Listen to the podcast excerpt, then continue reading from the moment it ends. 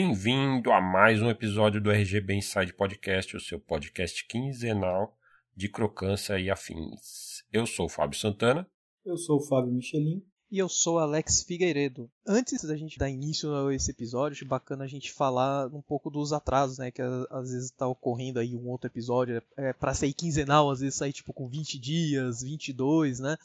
Mas é que assim, tipo, como todo mundo sabe, o projeto né, RGB Inside Podcast é um projeto é, sem fins lucrativos, todo mundo faz no tempo livre, né? A gente tem um comprometimento, tudo, né? Mas assim, a gente faz no tempo que sobra da nossa vida, né? Então, tipo, eu tenho filho pequeno, tenho coisas de trabalho também, né? O Fábio tá, tipo, bastante atarefado aí com as coisas da empresa, né? Onde ele trabalha.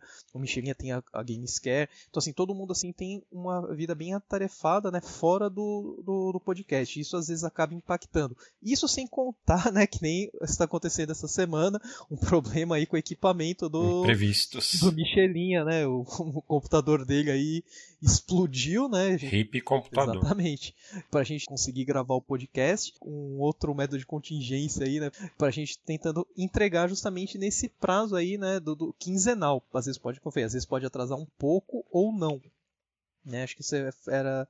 Acho que a gente estava precisando falar isso aí para vocês, né? Porque às vezes os caras falam, pô, os caras lá desencanaram do podcast, os caras não estão levando a sério. Não, a gente está levando a sério, a gente, tá, a gente tá gravando, né? Então chegamos no episódio 8. Eu nem imaginava que a gente ia conseguir tanta gente escutando, né? E no grupo também, né? Tipo, já tá com mais de 400 usuários, né? E assim, tipo, eu, eu pelo menos estou bastante feliz com os resultados, né? E a gente quer manter isso daí a sério, né? Mas pode ocorrer coisas fora da nossa alçada. Sim, sim. é só para reafirmar o nosso comprometimento com o RGB Inside Podcast, que às vezes acontecem esses imprevistos, mas a gente vai tentando contornar e o nosso compromisso é de continuar a nossa periodicidade quinzenal do podcast. E fica também já o pedido de desculpa aí pelo atraso do episódio. Vou querer um jogo raro na semana que vem. e falando em jogo raro, a gente entrou no conceito de tema livre. No espectro né, do RGB, que é o colecionismo. Uhum. Que é um, um assunto correlato aí com o RGB, né? Pelo menos assim, pessoalmente, o RGB reacendeu a chama do colecionismo em mim que a partir do momento que eu conheci as maneiras de jogar consoles antigos na TV moderna com uma qualidade melhor, isso despertou mais o interesse de eu expandir a coleção. Já, já até é, tinha alguma coisa no acervo que eu já tinha comprado faz muito tempo tal mas eu não tinha, não, não expandia mais, eu não me considerava um colecionador. E o RGB acabou me levando ao colecionismo de volta. Para mim foi bem parecido, assim, me trouxe de volta para a cena, né? Acho que tanto eu quanto o Fabão, né, tipo o Michelinha também, a gente, a gente sempre é, guardou games, assim, é. tipo, por mais que a gente não fosse colecionadores é, tipo de nome, com muita frequência, a gente sempre colecionou. Eu mesmo guardava de tudo relacionado a videogame, sabe? Então, tipo, que seja um jogo, um acessório, uhum. um livro, uma revista, sabe? Tipo, eu sempre tentei guardar isso. E, mas nunca, nunca fui nada fora do de algo mais casual, né? Tipo, eu gostava de tudo, todo o tema de videogame. Não tinha, não tinha foco, não tinha nada, assim. Era simplesmente o que era de videogame eu tava guardando. É legal que até a nossa história aí de amizade, né? A gente se conheceu por causa dos jogos e dos games e etc. Uhum. Então, acho que a gente sempre teve esse, esse carinho, esse amor, né? Então, acaba sendo natural você querer guardar algum jogo que você gosta ou algum console, né, etc. Mesmo que você não colecione ativamente. É, e o RGB já é um colecionismo, porque você vai ter que comprar aparelhos, cabos, e querendo ou não aquilo, você vai acumulando, né? A partir do momento que você já está no cenário de RGB, você já está fazendo uma coleção. É, Sim. exato. Querendo ou não, né? Até a perseguição aí da qualidade suprema, de ter os melhores cabos, os melhores scalers, os melhores mods, né? Acaba sendo uma certa coleção, entre aspas. É, com certeza. E aí a gente entra no episódio em si, começando por uma questão meio filosófica até. Qual o sentido de colecionar? Porque tem gente que fala, pô, eu não sou colecionador, eu sou jogador. Há que se fazer essa distinção de fato? Primeiro a gente precisa entender o porquê colecionar. Aí a gente já até sai do questão de games. Sim. Colecionismo tá em diversas categorias, vai muito além do uso. por exemplo, eu sempre fui acumulador, colecionador assim de diversas coisas, né?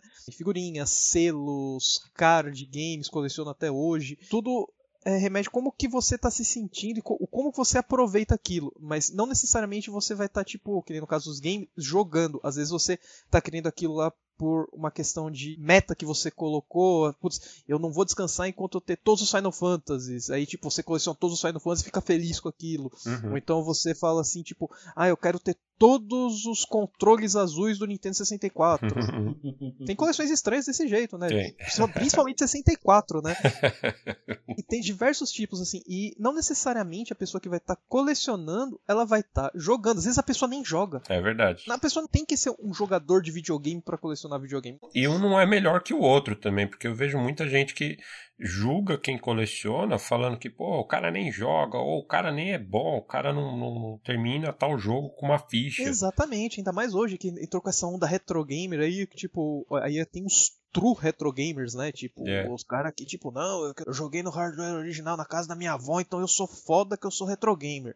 Então, tipo. Tem que ter carteirinha gamer para colecionar também. O cara que coleciona, o cara ele é um colecionador. Agora, se o cara é um colecionador e jogador, é uma outra história. Agora, se o cara é um colecionador e um jogador bom, o que não é o caso do Fabão, é outra história, sabe? Então, tipo. É, são, são cenários diferentes. Então, assim, a gente tem que saber separar as coisas. A, o, como, o quanto a gente joga e o, o que a gente coleciona não necessariamente essas coisas vão estar interligadas, sabe? É, até porque às vezes os itens de coleção, dependendo do que você busca, podem ser itens raros, itens que são frágeis, por exemplo. Você não vai ficar jogando cartucho que custa, sei lá, mil dólares. É, aí. também concordo. Você vai ficar colocando ele tirando o videogame direto. Um exemplo disso, assim como foi, eu coleciono card game, cara, Magic mesmo. A maioria das pessoas que, que escutam o nosso podcast ou, ou já jogou, ou tem o contato, ou conhece alguém que já jogou Magic.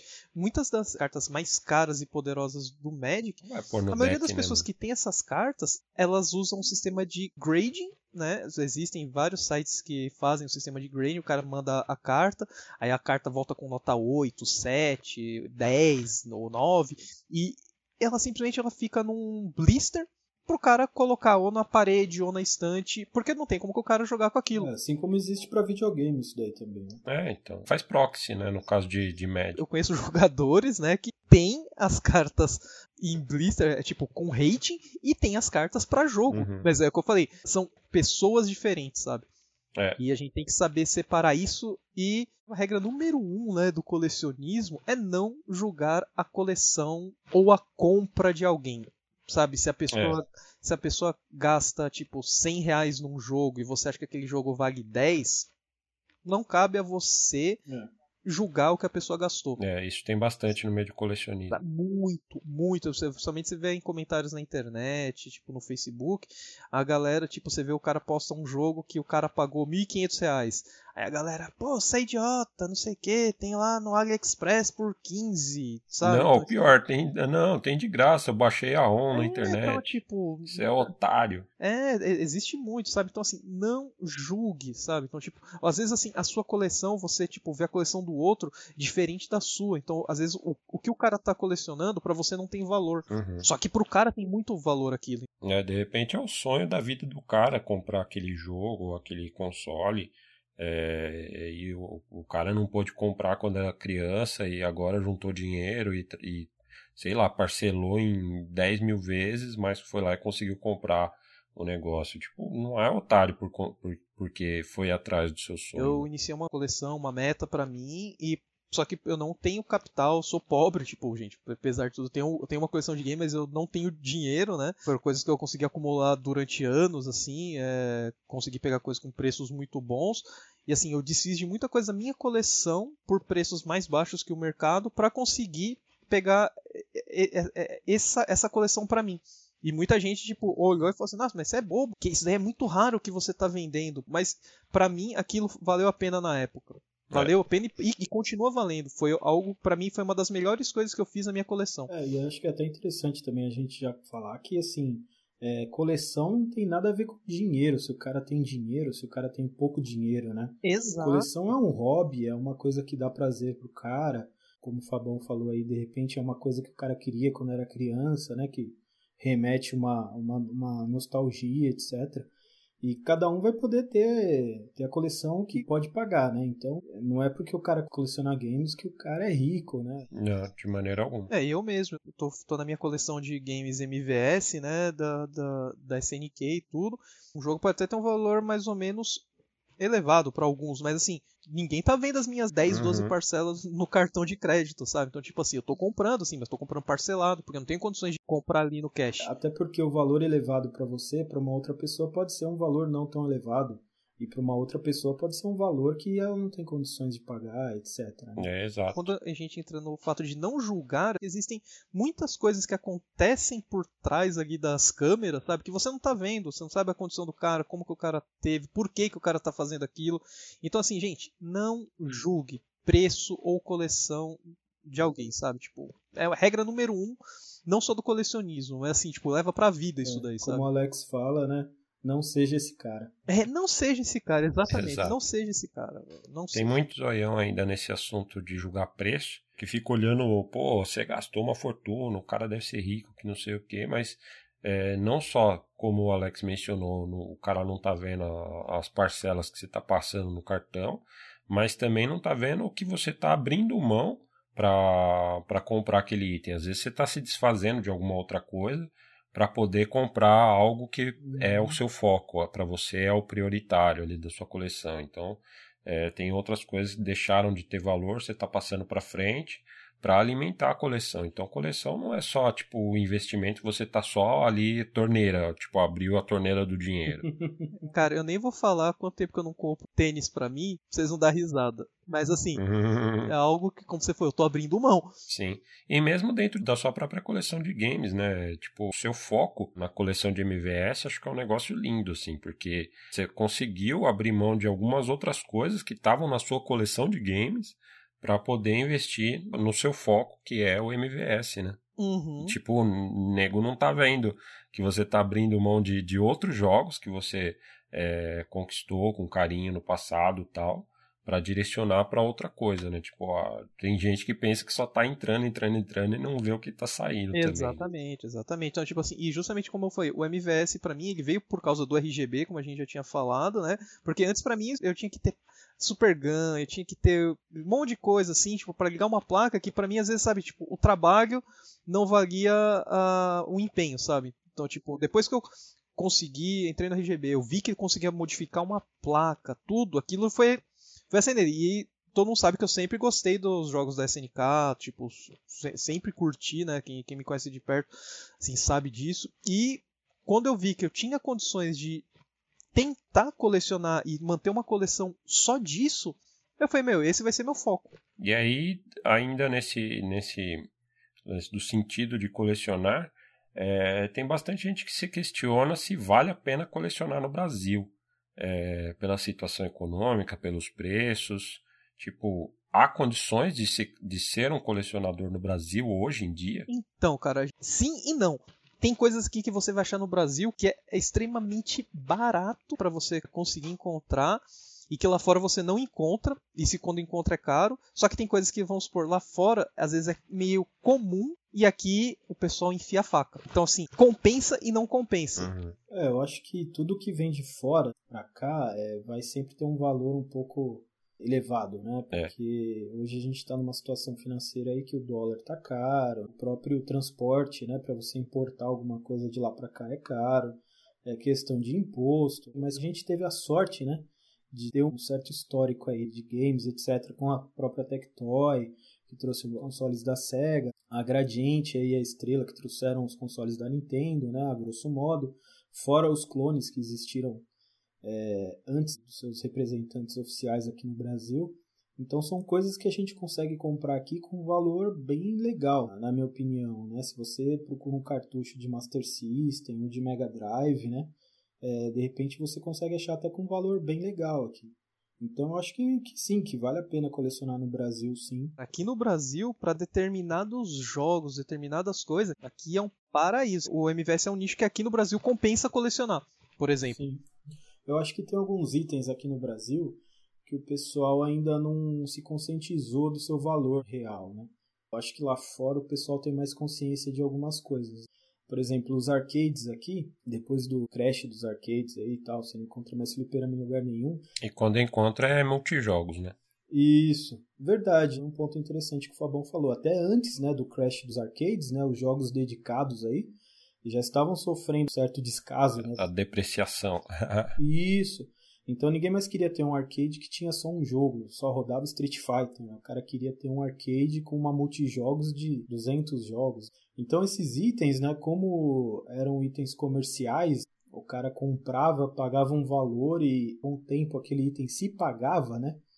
Então acho que eles foram muito descartados aí, né, jogados de lado aí. Então acho que por isso que eles não têm muito valor hoje, né? Mas está começando a mudar também essa cena no Brasil. É. Então é questão de time e acho que questão também de você escolher o, o qual que vai ser aí o foco da, da sua coleção, sim, né? Sim. Porque como, como o Michelas falou aí, tipo, cartucho de Master System, Mega Drive, é, são muito acessíveis. Sim. Eu acho que tem muito cartucho de Nintendinho também, que é bastante acessível é, para se comprar aqui no Brasil. E algumas coisas que são caras para se comprar aqui no Brasil, às vezes compensa trazer de fora. Então, só como exemplo, eu tenho colecionado cartuchos de Neo Geo AES, que no Brasil é exorbitante, mas indo buscar lá fora, no lugar certo. Que também é exorbitante, né? é, você consegue num preço que, sei lá, seria muito mais acessível do que comprando aqui, aqui no Brasil.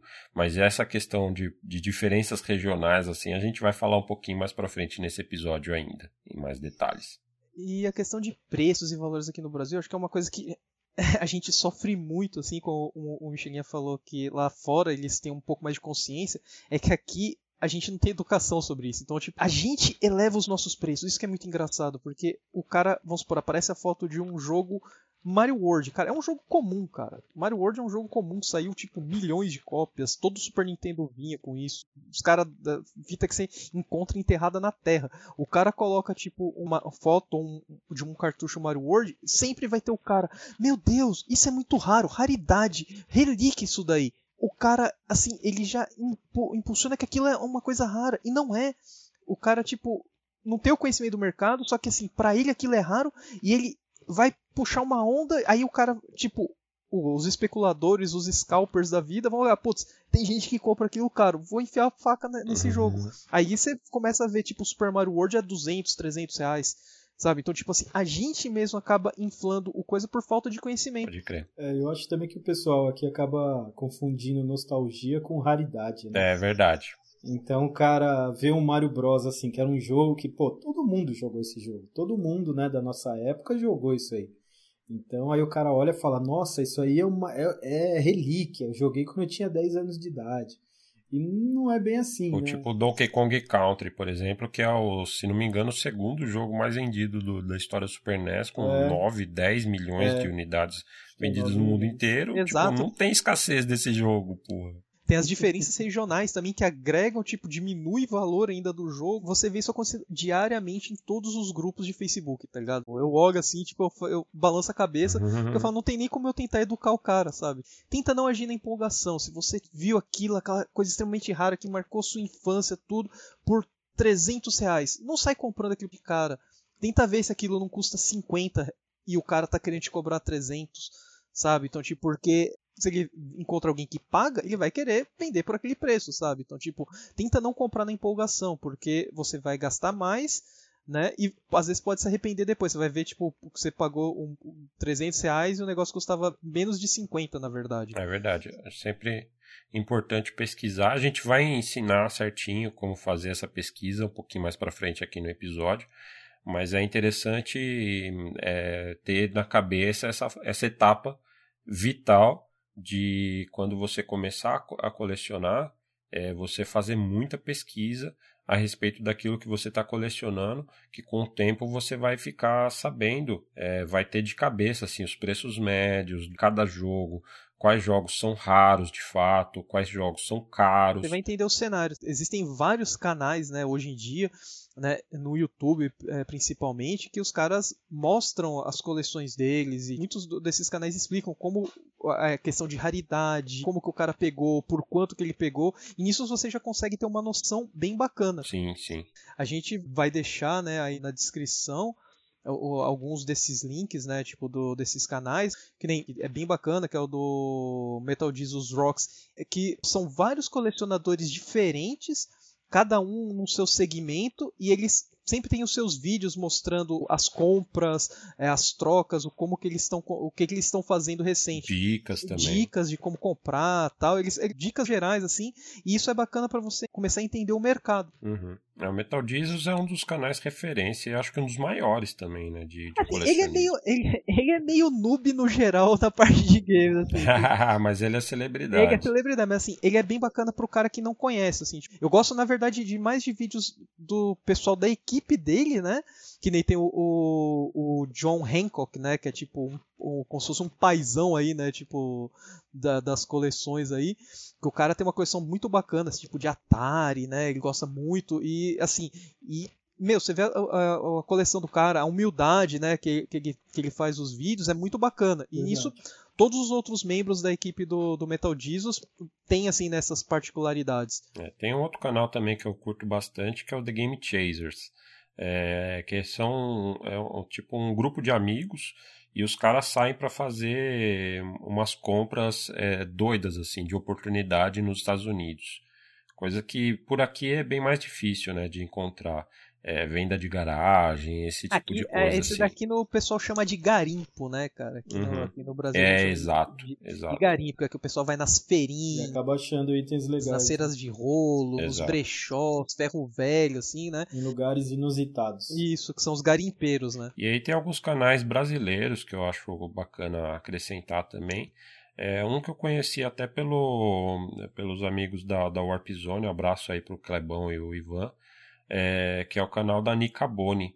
É uma colecionadora brasileira e ela vira e mexe publica ela ba publica bastante vídeo de opinião que eu acho bacana adiciona acrescenta bastante informação dicas de, de colecionismo. Ela aponta alguns dos problemas também do meio de colecionismo. Eu acho um canal bastante é, informativo para quem está tá ingressando nesse mundo do colecionismo é, assim como todos os outros que a gente está mencionando aqui, a gente vai deixar na, na descrição aí. É, além do canal da Anica, é, tem também o VGDBBR, é o Videogames Database é, Brasil, que é da equipe aí do nosso amigo Edson Godoy, um abraço para ele. Vira e mexe, ele publica aquisições que ele faz. Ele tem o título de maior colecionador do Brasil. Exatamente, a maior coleção de jogos completos na caixa e tal é, do Brasil reconhecido oficialmente, tá? Ele até recebeu o título na, durante a última Brasil Game Show e tal. É, e aí, vira e mexe, ele publica as aquisições que ele fez e, e, o canal, no geral, tem muito vídeo interessante a respeito de, de retro game, bastante informação a respeito de, de curiosidades de consoles e jogos. Curiosidades, é, principalmente, né? Ele sempre no Facebook, assim, sempre tá postando alguma nota, algum, uhum. alguma coisa de, sobre curiosidades dos jogos, né? Sim, o canal é excelente. É, jogos obscuros, né? uhum. né? Coleções, etc. Fora que o Godoy é um cara super acessível, assim, super legal, super humilde Demais. também. Gente finíssima. É, qualquer pessoa consegue chegar, bater um papo com ele e tal. Super gente finíssima. E, e tem, tem um, um, outro canal, assim, que é de um da, australiano, né? Que quem apresentou, pra, pelo menos pra mim, né? Foi o, o Michelinha, né?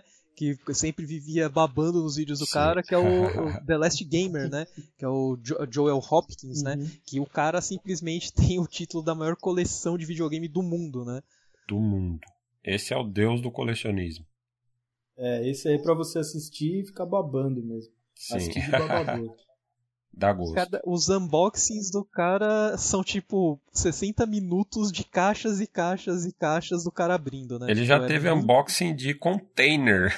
unboxing de container, de MVS ainda. Foi, acho que foi, é. pra mim é o meu episódio favorito. É. Ele comprou tipo umas três coleções completas de MVS, mais um monte de cartucho repetido de uma vez só. Né? Canal maravilhoso. E bacana que você vê tipo a evolução, ele sempre mostrando as coleções, mostrando tipo a game room dele, né? Tipo, é, é, é um canal bem bacana, assim, bem legal mesmo. E tem muita informação também, ele sempre dá um contexto, é, tem bastante apelo emocional também, porque ele é gamer desde de, de moleque, é, e vivendo na Austrália, ele tem uma proximidade maior com o Japão, né? Então ele explica as coisas, os, os gostos dele, explica a história da, da, dele com aquele jogo que ele está descrevendo. E o legal é que assim, ele não é somente colecionador de game, o cara é um colecionador, ele tem tipo diversas coleções, o cara tipo é tracker, é tipo gosta de Star Wars, inclusive um dos vídeos dele, ele doa toda a coleção de Star Wars dele pra uma. É, pro, eu esqueci o nome da ajudante dele lá, né? Que tipo é fanzaça. E ele ficou, ficou puto com, a, com, com, o novo Star Wars, pra ele não dar mais.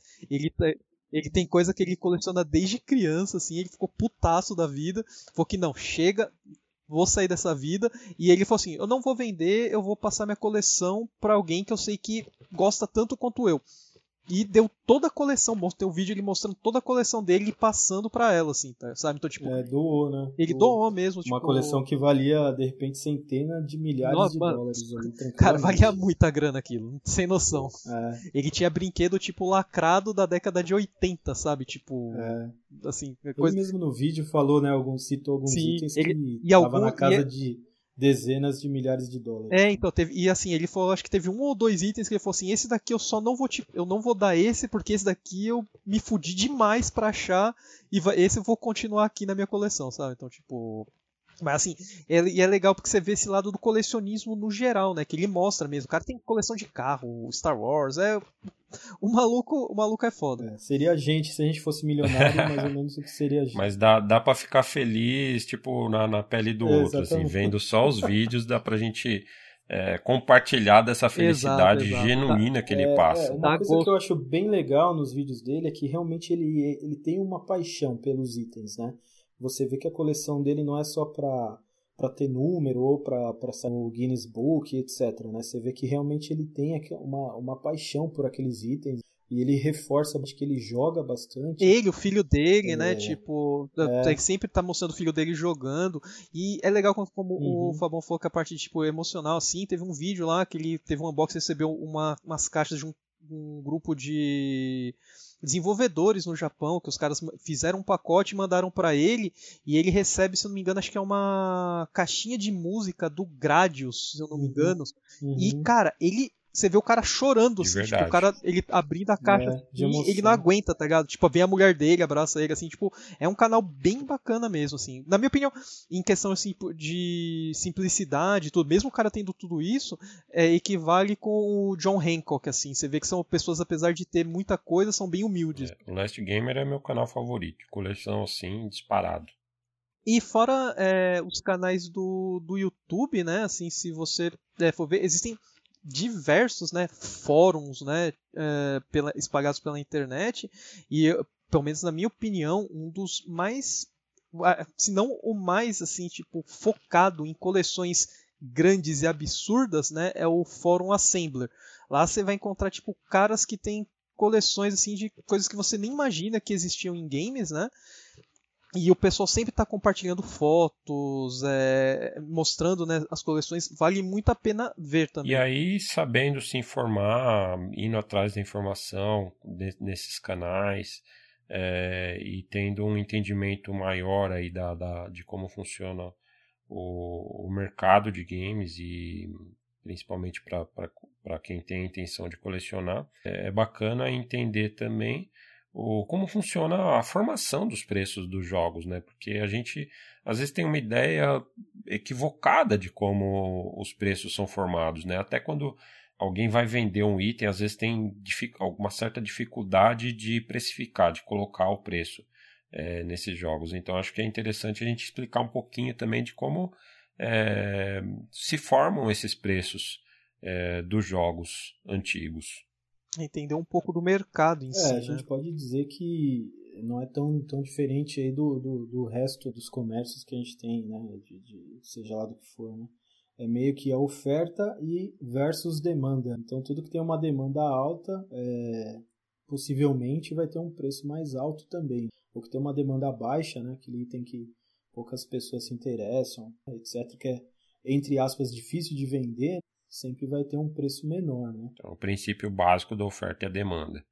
É, mas tem, tem algumas questões também que são um pouco confusas, né? Porque, por exemplo, é, às vezes tem jogo raro que não é caro e jogo caro que não é raro também, né? Chrono Trigger, cara, que tipo, pra mim é um dos jogos mais hypados, assim, de Super Nintendo disparado.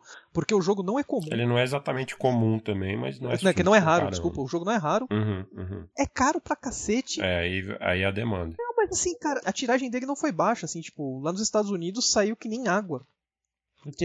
É um, é um, é um, é um, jogo que vendeu muito, assim, sabe? Então, tipo assim, não é um jogo. Se você fala assim, ele é incomum, beleza, mas não justifica o preço que ele tá hoje. É um jogo muito hype.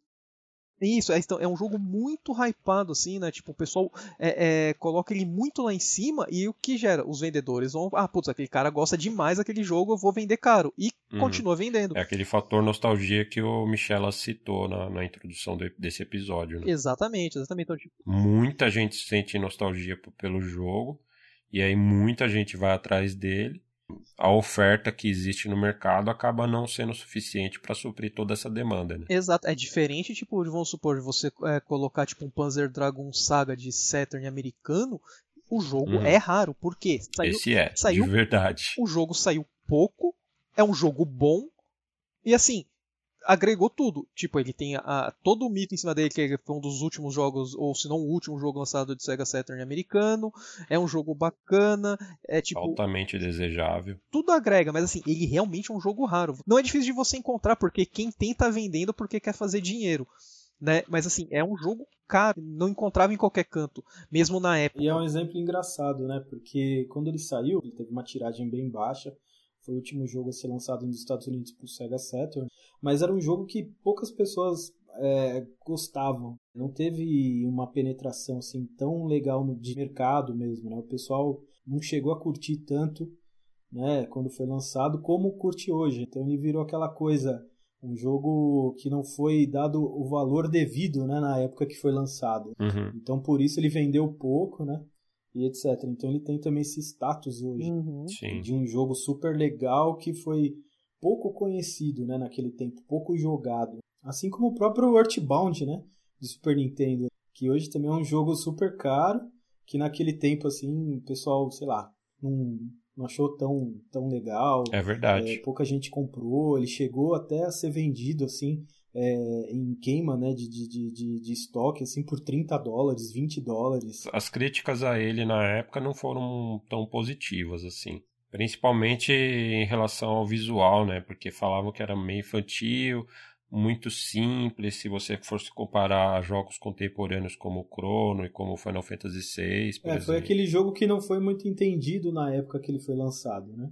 E hoje em dia o pessoal acho que entende melhor, conseguiu dar o certo valor, né, onde ele tem, onde ele tem qualidade, etc. Então ele vira aquele item que é meio misterioso, né, porque nem todo mundo jogou quando era criança, etc. Então é como se fosse um jogo retrô novo, entre aspas, é uma experiência nova, né? Sim. Então acaba agregando também uma, uma, uma procura aí, né, no próprio item. E né? essa questão aí, tipo, do, do último jogo, né, de Saturn, é uma coisa assim que, tipo, até você leva que mantém para todas as outras plataformas. Geralmente os últimos jogos, né, quando saem, acabam sendo os jogos, às vezes não o mais caro, mas entre os mais caros daquela plataforma. Sim. Isso é um algo que manteve para todas as plataformas que teve, assim, basicamente até hoje, né? Você pega tipo que nem o Samurai Special de MVS é o jogo mais caro de MVS e de AES. Pode crer. A de, de AES uhum. também. Porque é, é, é, o jogo é caríssimo. De AES eu não tenho certeza, porque tem o. Tem Metal Slug, o Kizuna Euro, então, tipo, é um mercado que eu não, não tô tão por Mas é entre os mais caros. É, mas ele tá entre os mais caros. Mas assim, de MVS, ele é disparado o mais caro. Uhum. Ele é disparado. A, a, diferença, assim, tipo, entre os jogos caros de MVS, que são jogos, às vezes, você pega, tipo, de 300, 350 dólares, ele tá uma casa de 750 a 800 dólares do jogo. Teve uma tiragem super limitada. Né? A versão de AES, inclusive, ela vem com uma carta de agradecimento da SNK, falando que, assim, esse é o nosso último jogo, tal, agradecemos toda a fanbase e tal. O preço foi lá em cima mesmo, assim, né? E isso acontece com todas as plataformas. É, e, o, e o próprio Samurai 5 ainda tem mais um agravante, que depois que ele foi lançado, é, foi lançado, entre aspas, um patch, né? A SNK fez o recall. A própria SNK chamou para colocar esse patch, né, entre aspas, no jogo, né? Lógico que tinha que ser colocado fisicamente, então o cara tinha que levar o jogo que ele comprou. É para retirar um bug, né? É, era para tirar um bug e também para adicionar censura, né? Eles, eles censuraram um pouco o jogo. Então, assim, quem levou o jogo tem uma versão é, entre aspas, censurada, capada. Capada, e né? E algumas pessoas não levou, né? Não levou o jogo. Então, se você achar uma versão que não tem censura, que é de um jogo que já é raro, né? Então é mais caro ainda, né? Então ainda tem esse problema. Eu acho que até para a versão AES acho que também tem. Não, né? é, só, é só a versão AES, a MVS não tem. A versão MVS, Ah, tipo, todas as versões Ah, são tipo. Saiu daquele jeito, saiu e já era. Aí E na, ficou. no Ah, AES legal. que eles fizeram esse recal aí, como é uma coisa doméstica, né? Eles quiseram colocar, tipo, Uhum. uma coisa mais controlada, né? Fazendo um adendo aqui pequeno. A nova versão agora que saiu recentemente para Play 4, não sei se saiu para ou- outras plataformas também. É, Saiu pra Switch. pra, pra Switch também. Acho que tem a versão pro Vita também, se não me engano. Mas quando saiu essa versão nova do. esse relançamento do Samurai 5 Special, eles até falaram que um dos pontos de destaque do jogo é que ele reunia os- as- o melhor de cada versão. Então ele tinha a violência, que foi capada, foi removida do, do patch, e ele não tem o bug que tem na versão na, na versão pré-patch. Então ele tem ó, tipo a versão perfeita do jogo, mas não remove o preço exorbitante da, da- do- dos cartuchos originais. Exatamente. E assim, se você for ver bem, é, outras plataformas, você pega é, o Saturn mesmo, tipo o PlayStation 1, o, o Super Nintendo, os últimos jogos são muito mais caros do que o resto. É verdade. Nem todos, mas muitos deles. Uhum. Sim, sim. E uma outra coisa que, que adiciona ou diminui o preço também é a própria condição do item, né? Uhum. Uhum. Uhum. É, tem itens aí que são vendidos completo, com caixa, com manual, né? É, tem muita gente que não sabe né, o significado da sigla S, é, CIB, né, o CIB, que é o Complete in Box. Completo na Se caixa. você for ver, é, principalmente eBay, né, é, fóruns gringos aí, você vai ver tipo it- é jogo tal CIB. Então você vê CIB, o jogo ele vai ter caixinha original, manual, é, não necessariamente em condições boas, mas ele vai estar completo. O quão, o quão completo o jogo tá define o preço e também a condição, né? Aí se ele tá completo e bonitão, ainda mais caro ainda, mas potencialmente mais caro, né? É, jogo lacrado. Jogo lacrado geralmente vai valer muito É, mais. tem outro termo que é bastante usado também e está começando no, no meio do colecionismo, no- pode não conhecer, que é descrito como mint, é, porque o jogo está em como novo, né? A condição dele está quase, praticamente zerado, né? Ele não é zero, não é novo, mas está praticamente. É, geralmente você vai ver, é, geralmente é mint, near mint, pristine. Pristine geralmente é quando o bagulho basicamente saiu da loja e o cara guardou assim, sabe? Tipo, não tem nada na caixa, né? E tem os lacrados também, Saiu né? da loja ficou na mão de Deus.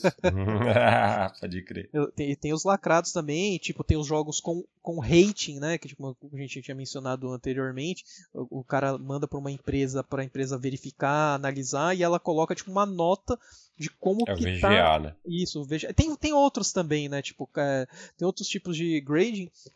E assim, e aquilo meio que define o valor do jogo, né? Assim, tipo, um jogo 7 não vai ter um valor de um jogo 8 ou 9, por exemplo. Uhum. e aí são itens lacrados. Né? É porque mesmo lacrado ele ainda pode ter diferentes níveis de conservação, né? É, às vezes o, cara, o jogo tá lacrado, mas o, o plástico tá começando a rasgar embaixo. Às vezes tá lacrado, mas o tá canto tá, amassada, tá é. amassado. Ele é lacrado, só que ele tá com desbotado de sol.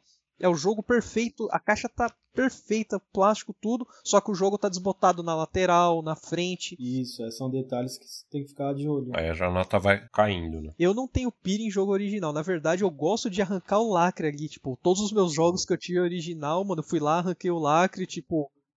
Tipo, não, não tem como, cara. Eu não gosto de jogo lacrado mesmo na minha É, eu coleção. faço questão de não pegar lacrado também. É, eu respeito também essas pessoas que realmente se compra um jogo lacrado, o cara vai lá, abre e fala, não, eu vou jogar e tal. É, eu faço assim, tipo, ne- nem se for só pra olhar o cartucho, assim, cara. Eu quero ver, tipo, o cartucho que, porra, eu comprei aquilo ali, sabe? Vê se tem alguma coisa ali dentro da caixa. Eu já não pego lacrado, que eu sei que se eu pegar lacrado, eu vou deixar lacrado. Não vou ter a manha de, de quebrar o lacre. Eu não, tipo, não critico quem coleciona lacrado. É, é, uma, é uma coleção, né? Tipo, tem gente que só coleciona jogos lacrados. Uhum. É, é, aconteceu até uma coisa bem interessante. É, tem um amigo nosso que é o Felipe, né? Manda até um, um abração para ele aí. E eu vendi para ele uns jogos, cara, de Super Graphics. E tinha um jogo lacrado, cara. É, sei lá, tá 30 anos fechado, cara, na caixa. E ele foi lá e abriu, cara. Ele abriu na minha frente, assim, e falou: Não, vou jogar isso aqui, cara. Aí a gente até filmou, fez um vídeo e tal, mas, putz, muito Eu, pra falar que eu não tenho um jogo lacrado, eu tenho um Space Harrier de PC Engine também, né? Tipo, mas assim, é que eu tenho mais de uma cópia do jogo e aquela que é um jogo que eu gosto muito, né? Assim, tipo, da SEGA e tal, no geral. Eu gosto demais, assim, esse eu mantive, cara. Acho que é um dos poucos, assim, mas eu tenho ele para jogar. É bem legal mesmo quando a pessoa tem esse carinho pelo jogo, né? Mas o amor pela, por jogá-lo às vezes fala mais alto. ah, sim. Na maioria das vezes para mim é assim, cara. Confeio, não tem. Eu gosto de abrir meus jogos de Vita assim, todos que eu comprei lacrados, abri uhum. Play 1, Play 2, sabe? Então, tipo, basicamente Legal. todos foram abertos. Legal. Sim, outro fator que afeta o preço também é a originalidade, né? Porque tem produto que é 100% original tem produto que já não é 100% exatamente. Tem produto que não é nada original. Exatamente, mas assim, também, o que também não tira o fator da coleção. Aí vai da tolerância da pessoa é, de, de, do tipo de item que ela vai inserir uhum. na coleção dela. Né? Exatamente. Né? Mas é, é, eu acho só interessante a gente fazer essa distinção e informar os nossos ouvintes a respeito, para que eles saibam que isso afeta também a precificação desses itens, né? Então, se você é, fizer questão de um item original, obviamente ele vai estar tá num preço mais alto do que os uhum. não tão originais assim. É, então, porque os não tão uhum. originais assim, o que que entra? O que é um item não tão original? Às vezes você pega um cartucho, por exemplo, Super Nintendo, uhum. o pessoal não, nunca, nunca é, colocou o cartucho pelas laterais, o pessoal sempre pegava pela label, né, assim, tipo, a etiquetinha da frente, ficava puxando, esfregando, e aquilo com, com o tempo vai pro saco mesmo, sabe? Tipo, uhum. Tipo, é um plástico, né? Com um papel, com uma Sim. película plástica, vai pro saco. O que que acontece? O pessoal faz um uhum. relábel, né? Que é o tipo, o pessoal faz a impressão da etiqueta e coloca, não é uma etiqueta original. O cartucho original, o chip original, tudo original. Só que aquela etiquetinha da frente não é original. Isso, para muitos colecionadores. Afeta o preço. A, afeta o preço. Tem muitos colecionadores que nem compram é, itens com label é, alternativa, né? Relabel, né? Relabel. O pessoal fala bastante. Às vezes prefere ter a etiqueta lá original meio detonada Exato. do que trocar por uma zerada que é uma reprodução, né? Exato, exatamente. E assim, é, e isso altera muito o preço. Existem também os jogos que hoje, hoje em dia está muito em alta, né? principalmente Super Nintendo, né, que são os jogos repro, né, que pega um cartucho original, arranca o chip de programação dele, né, do jogo, coloca um, um chip gravado ali e troca a, a, etiqueta da frente, né, faz o relábio e vira um jogo 80% original, porque você tem uma placa original, caixinha original, você só mudou Sim. um chip do, de programação, né, do jogo. Uhum. Uhum. É, isso acontece bastante devido também ao, ao, aumento do preço aí, né? Exato, exato. Tem jogo que tá tão caro hoje que tá se tornando quase impraticável, né, para algumas pessoas e tal.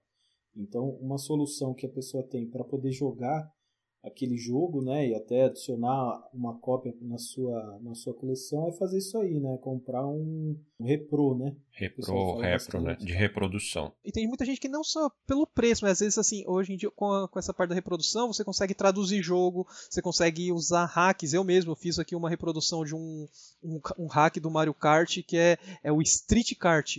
É o Super Street Kart, que é um Mario Kart com personagem Street Fighter. Então, tipo, eu gostei da ideia, tipo, e aquilo tá na minha coleção. Eu fiz o cartucho, tal, e ele tá na minha coleção. Não é original? Não, mas assim, tá na minha coleção. Eu gostei de ter aquilo, eu fiz para ficar lá. E tem gente que coleciona repros, tipo, de jogos em português, é, hacks que foram feitos. Às vezes versão japonesa que não saiu no ocidente, mas tem tradução de fã. É, você pode fazer uma, uma reprodução com, essa, com esse patch de tradução aplicado Exato. também, né? É, o Clock Tower. Clock Tower é um exemplo disso, que saiu no Japão, tipo, um jogo que pouca gente conhece e a maioria veio conhecer devido a essas repros ou ROMs, né? Tipo, que né, o pessoal jogou também, mas assim, muita gente joga no, no, console original devido a essas reproduções. Sim, Seiken Densetsu 3, o Final Fantasy V do Super Famicom também, tem reprodução em inglês, em português também. Aí os cartuchos retro, geralmente eles não vão ser caros, só que assim, eles vão ter um preço um pouco maior do que um cartucho pirata, por exemplo, né? Porque ele é um cartucho original, geralmente os caras pegam um, cartucho original bem baratinho, né? Geralmente Sport, é, algum jogo japonês que, tipo, não tem saída nem no Japão mesmo, né? O pessoal pega esse tipo de jogo e, e regrava. Então ele vai ter um Sim, então ele usa componentes originais. Né? Exato. Ele vai ter um custo um pouco maior aí que um cartucho pirata. E aí tem, tem as reproduções, como o Michelas falou, de jogos que são inacessíveis, né? Então você vai achar é, reprodução de cartucho de Earthbound, do Chrono Trigger, do Final Fantasy 3, por exemplo. Hagani. Hagani, nossa, que é caríssimo. É, tem o Aerofighters também do, do Super Aerofighters, Sunset, assim, os, os, mais pedidos é tipo é Hagani, Sunset Ninja Gaiden, Ninja Gaiden, Sunset Riders, é, os, Sunset, os nossa, pode crer. Mesmo?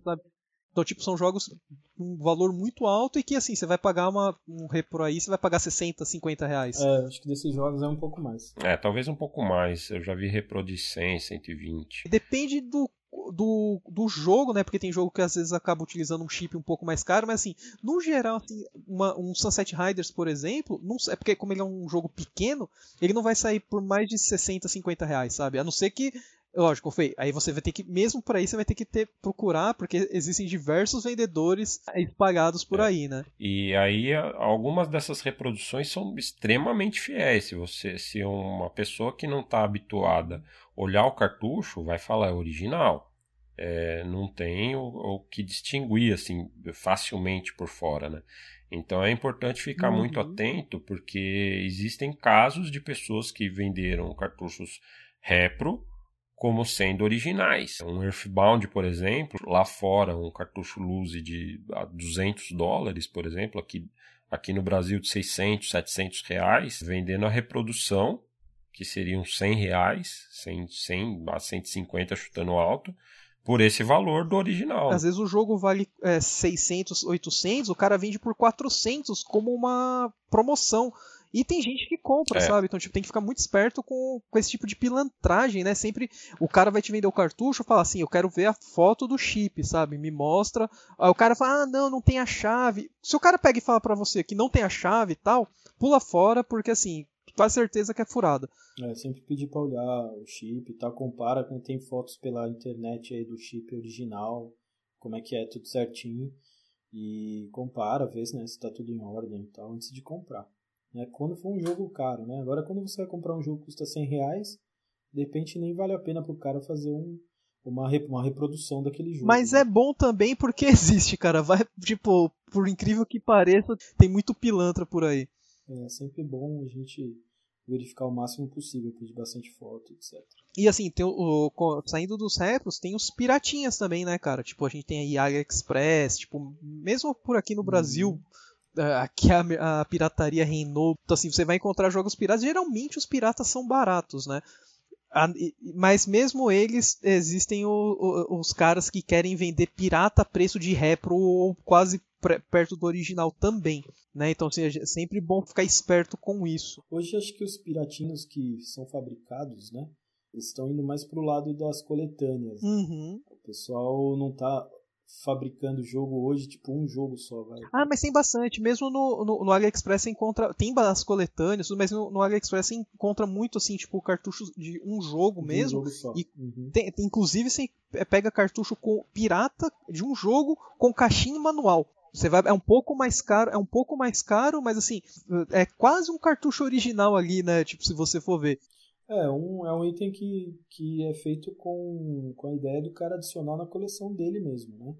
Exatamente, isso que eu ia falar. É, não deixa. O, o fato do, de ser um cartucho pirata não quer dizer que não seja colecionável. O fato de não ser um, algo oficial, né? Não quer, não quer dizer que o cara não possa agregar na coleção dele. Uhum. Né, que tipo, é um outro aí, uma outra ramificação, o cara ele, por questão de condição, por questão de o cara não liga mesmo para ter o cartucho, ele só quer ter o uhum. jogo mesmo, físico, né, ali na coleção, ele vai comprar o piratinho e é totalmente válido, né? Eu já conheci pessoas que só colecionam jogos piratas.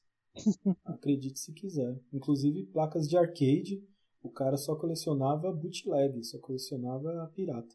É, então, esse lance da, da pirataria, assim, tipo, tem, muita gente acaba desconsiderando, né, assim, tipo, é, desvalorizando, falando assim, não, o cara ali tá colecionando pirata, então ele não é colecionador de verdade, tipo, que é uma babaquice, sabe? Então, tipo, ele tá colecionando dentro das condições, dentro dos gostos dele, sabe? Então, uhum. Então, tipo... É, prioridades. Exatamente. Às vezes o cara, ele é mais jogador do que colecionador, mas ele é um colecionador também, Sim. e ele quer ter aquilo na coleção dele, né? Então, tipo, não julgue a coleção do amiguinho, sabe? Então, tipo, não seja esse cara. Eu mesmo, assim, tipo, eu tô no foco da minha coleção de MVS, tenho alguns cartuchos que não são originais. Eu pretendo ter ele original mais pra frente? Sim.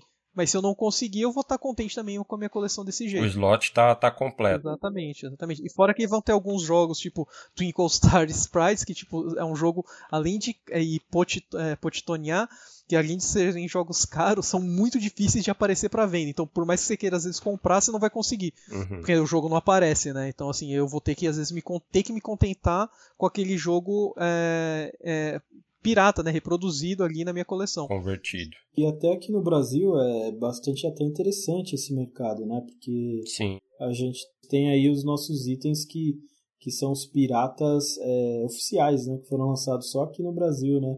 Na época dos clones aí dos, do, do NES, etc, né? É verdade. É uma outra categoria aí de, de coleção uhum. também. É, inclusive, o Fabão mencionou hum, anteriormente, né, do, do Kleber Marques lá da Warp Zone, né? Ele é um cara que coleciona isso daí. Ele tem todos os jogos os jogos e consoles da Milmar. Não, acho que é da acho que é da CCE. Não, Milmar. Ele tem a coleção. Ele, ele pode ter da CCE também. É, o da Milmar da... eu não sabia. Da CCE eu tenho certeza que ele tem. Mas ele tem todos os consoles da Milmar, né? Os vários modelos da Milmar e os cartuchos lançados da Milmar que é um, foi, um, foi um, do, um dos clones né, de Nintendinho aqui no Brasil. E ele tem essa, esse tipo de coleção. E ele coleciona também cartuchos de luta piratinha de, de Nintendinho, tipo. Verdade. E, e, são cartuchos piratas, mas ele faz coleção. Então, assim, tipo, ele é uma categoria de jogador, é, de colecionador, né? Que a gente está falando. Então, tipo, ele tem itens que não são oficiais, mas que agregam a coleção e ele fica feliz com aqueles itens. E não tem como você desmerecer ele, né? Quê? Desmerecer realmente. Até porque o cara encontrar, tipo, todos os consoles da Milmar que ele tem na caixa completo não é para qualquer um, assim, tipo, não é, uma, não é algo fácil de, de, se, de se fazer. Sim, e mesmo esses jogos piratinhas aí de, sei lá, os jogos de luta de Nintendinho, por exemplo, não são tão fáceis de achar, não. Alguns são bem difíceis. É, então tem, tem seu mérito também. Às vezes até mais difícil que o original. Hum, exato, exato. Exato. E aí outro fator que determina também a formação de preço é a região, né? Porque às vezes tem, tem o mesmo jogo é, lançado em regiões diferentes, com preços diferentes, né? Com patamares de, de, de preços diferentes de acordo com, com a sua região, né? Exatamente. Anteriormente eu tinha falado né, que aqui no Brasil é, é o paraíso para jogos de MVS. E não só aqui, na Europa, é, na Itália também. Porque são lugares que assim, você pega aqui que nem tipo Metal Slug, é, King of Fighters, Hellbolt, você encontra tipo por 40, 50 reais, cara. Tipo, é absurdo. E lá fora esses jogos são vendidos muito mais caros. Muito mais caros, né? E tipo, na, na Europa mesmo, na Itália, você encontra jogos que você não consegue encontrar em nenhuma outra região do mundo por preços acessíveis. Sim, a Neo Geo do Brasil fez um trabalho muito bom é, de distribuir esses jogos aqui em, em grande, grandes volumes né, para o Brasil inteiro. Então a, a, a, oferta de jogos de MVS aqui no Brasil é muito maior até do que lá no Japão ou nos Estados Unidos, por exemplo. Correto. E assim, é, tirando os primeiros jogos mesmo, né, que assim, no Brasil a gente te, antes da, da chegada forte da, da Homestar, né, da SNQ aqui no Brasil, é, a gente teve pouca, poucas máquinas vendidas. Eu, eu, lembro que na a Playland do Shopping Ibirapuera, eles tinham todos os jogos antigos de, de MVS, inclusive eles tinham os gabinetes minis da, da SNK. Uhum. Né, que, que são, são, raros inclusive lá fora, e, mas a gente tinha aqui no Brasil, lá na Playland do, do Shopping Ibirapuera. Mas eh, se você pega tipo os jogos da metade até perto do final, isso veio a rodo pra cá, cara, pra, aqui pro Brasil. Tem conta, tipo, de baseada mesmo. E tem um outro fator aí, né, na, na, na, formação de preço de jogo de MVS aqui no Brasil, que é o único aqui da, da nossa região, é que ouvi dizer, acho que é, se fosse uma entrada de Wikipedia estaria lá citation needed, é, carece de fonte. Mas eu ouvi dizer que a Neo Geo do Brasil trazia esses cartuchos sem nota para o Brasil. Por isso até que a numeração serial dele vinha raspado aqui no, no, no Então, Brasil. eu não sei aqui, mas isso lá fora é muito comum também, porque de determinados jogos, tipo o japonês, o cara era só para ser vendido no mercado japonês e não tinha no, nos Estados Unidos, por exemplo, né? E o, os caras traziam e, tipo, arrancavam, tipo, cereais, tudo. E a mesma coisa, tipo, fronteiras, principalmente México, né? Algumas partes da Europa. É, é muito comum você ver jogos com o, o cereal arrancado. Acho que não só aqui no Brasil, lá fora também eles devem ter sofrido com isso daí, com essa questão de importação dos jogos, né? E o que eu soube, da, pelo menos aqui do Brasil, é que era para conseguir comercializar esses jogos por um preço mais acessível e mais compatível com o mercado brasileiro, né? Porque senão questão de taxação tal. Então era uma manobra aí da, da Neo Geo do Brasil para conseguir trazer esses jogos para um preço mais baixo. Então até por isso é que se, o, o preço deles originalmente sendo lá atrás já mais barato do que no, no, no estrangeiro, é, é, que hoje, é, projetando aí o, as décadas que se passaram, hoje também o preço é proporcionalmente mais baixo do que lá fora aqui no Brasil. É isso sem contar a pirataria, né? A SNK, como todas as empresas aqui no Brasil, ela teve que lutar contra isso. Então ela vendia barato ou o cara simplesmente comprava o cartucho pirata e metia nas máquinas dele, né? Então até tava com o Fabão aí no dia que a gente recebeu essa informação aí, né, Fabão? E até falaram pra gente assim que quando o pessoal trazia a máquina de fora, né, aqui pro Brasil, o imposto era, co era cobrado em cima somente da máquina e não dos jogos né, que tinham dentro da máquina. É verdade. Então, é verdade. É por isso que acabou entrando bastante jogo aí, de repente sem pagar imposto, etc. Né? Uhum, uhum. E acabou barateando aqui o. Tipo, depreciando o valor do jogo aqui no Brasil, né? Talvez por isso que chegando aí hoje, é, os preços do, dos cartuchos de MVS são muito mais baratos aqui no Brasil do que lá fora. É, é como é, alguns, né, que você pega assim, os jogos mais comuns, assim, tipo, que saem em quantidade, são bem baratos, mas como você pega um jogo mais de começo de da linha, né, MVS, você vai pagar muito caro. Você pega um Top Hunter, você não encontra por aqui. Você, quando você encontra, você vai encontrar um preço caro. Tipo um Eight-Man, é, Super Spy, são jogos que não tem aqui no Brasil. Viewpoint, por exemplo. Sabe? É, que aí já não são da época da Neo Geo do Brasil também, né? Exato, você encontra em quantidades limitadas e o preço é muito alto e às vezes muito mais alto do que lá fora, né? E assim, eu... E até porque também às vezes são temas, né? São jogos que não eram tão apreciados aqui é. no Brasil. Né? Também. O pessoal gostava muito de jogo de luta, King of Fighters, né, etc. Sim. É, Super Sidekick você acha bastante também, com preço barato. Né? E ainda nessa questão de região, mas saindo um pouquinho de Neo Geo, é, tem, por exemplo, a gente citou Panzer Dragon Saga. A versão americana é um valor exorbitante, só que no Japão ele teve uma tiragem até que razoável. E a busca por ele não é tão alta pela barreira do idioma, né?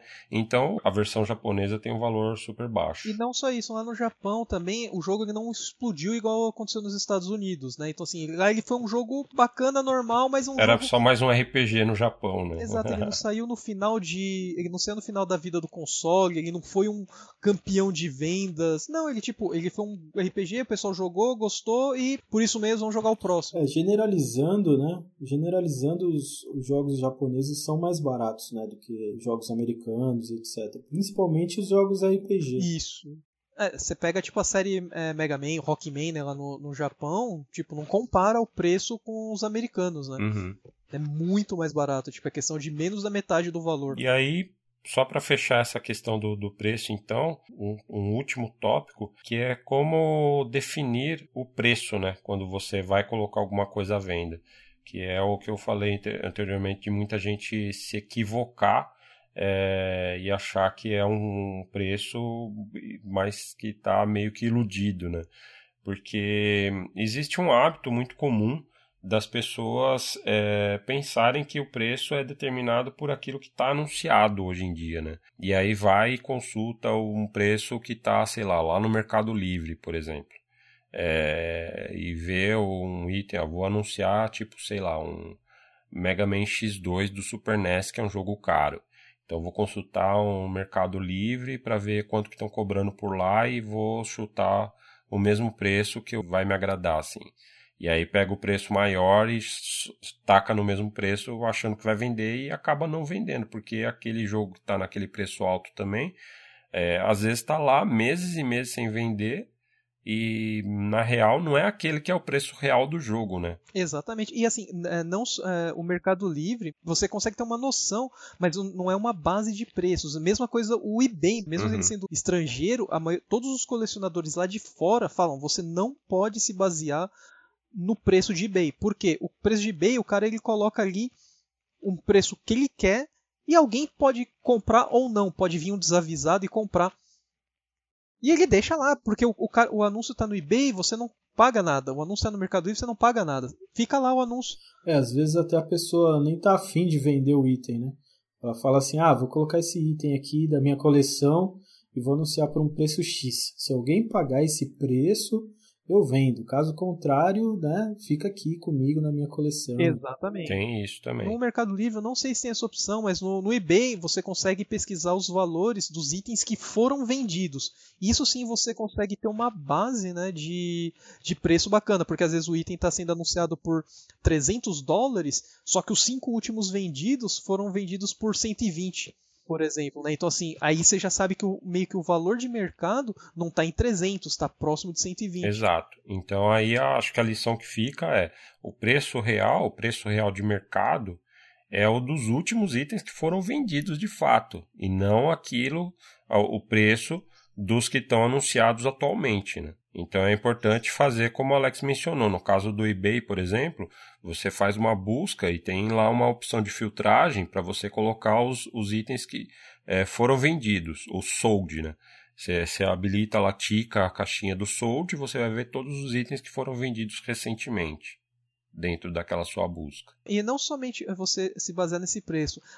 Às vezes o item é caro e não necessariamente por o item é caro e raro que esse item vai vender. Uhum. Esse é um ponto. Às vezes você tem um item de que vale 5 mil reais, você não vai conseguir vender ele por 5. Isso é, é, fato não somente com, com games, né? Isso acontece em todo o mercado.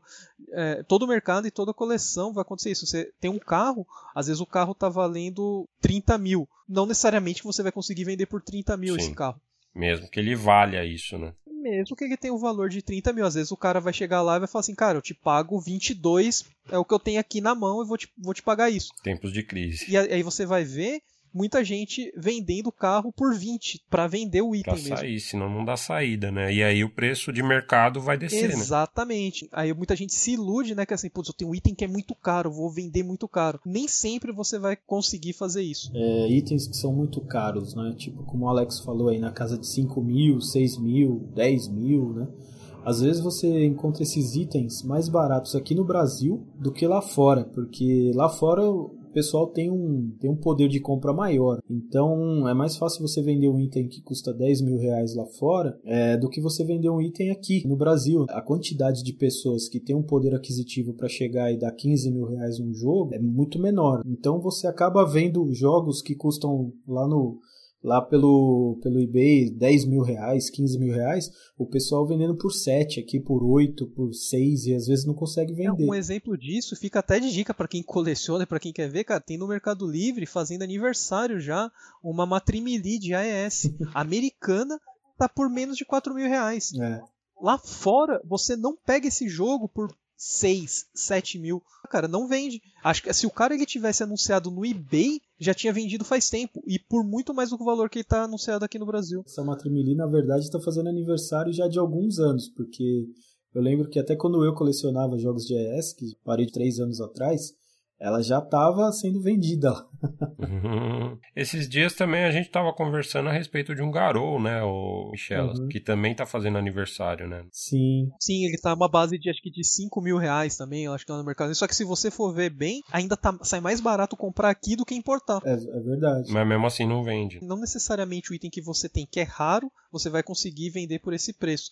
Eu, quando eu tive que me desfazer das coisas da. Quando me desfiz de alguns itens da minha coleção para investir na coleção de MVS, eu tomei, entre aspas, prejuízo, porque o item valia tanto Só que para eu vender, eu tinha que vender abaixo da tabela, para eu conseguir vender rápido e ter aquele dinheiro em mãos. E foi o que eu fiz. Eu perdi, teoricamente, dinheiro no, na venda, só que eu consegui juntar o capital muito mais rápido. É é, a gente tem que ter um, um, certo bom senso, né? Interessante você saber quanto você pagou. E se você pagou X, teoricamente você não pode vender abaixo daquilo, né? Se você não é uma pessoa que está querendo viver disso e etc, né? Eu acho que é interessante você se basear também pelo preço que você pagou, porque de repente você pagou um preço legal, um preço baixo, e aí de repente você pode passar para uma outra pessoa por um preço bacana também, né? Então, além de estar tá lucrando um pouco, você está ajudando a outra pessoa é, a ter um item legal, né? A ter um item que ela está querendo por um valor interessante, né? Só toma cuidado para quem que você vai vender, né?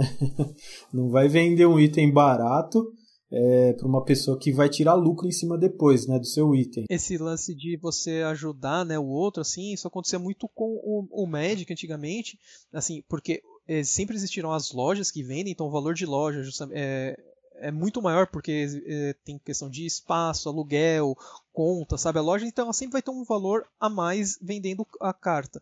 E entre players esse valor sempre foi menor. Só que hoje em dia está acontecendo essa inflação porque o player ele pensa que ele pode vender no preço da loja. Sim. A carta vale tipo 10, então você conta ali que naqueles 10, tipo, a, a loja está tá colocando 4 de custo e lucro, no mínimo, né? Ou, ou tipo 5 de custo e lucro. E o player ele tá vendendo por 10 porque ele acha que é o valor de mercado da carta. E assim, isso meio que deixou o, o ambiente de Magic, né? Meio tóxico, né? Porque hoje todo jogador compra uma booster box Xbox e pensa que é dealer que vai ter lucro com aquilo, sabe? Como eu falei, né? Depende do que você está querendo. Se você está querendo realmente ter um lucro em cima do item, né? Sei lá, você comprou como, como investimento de repente, né? Para ter um retorno.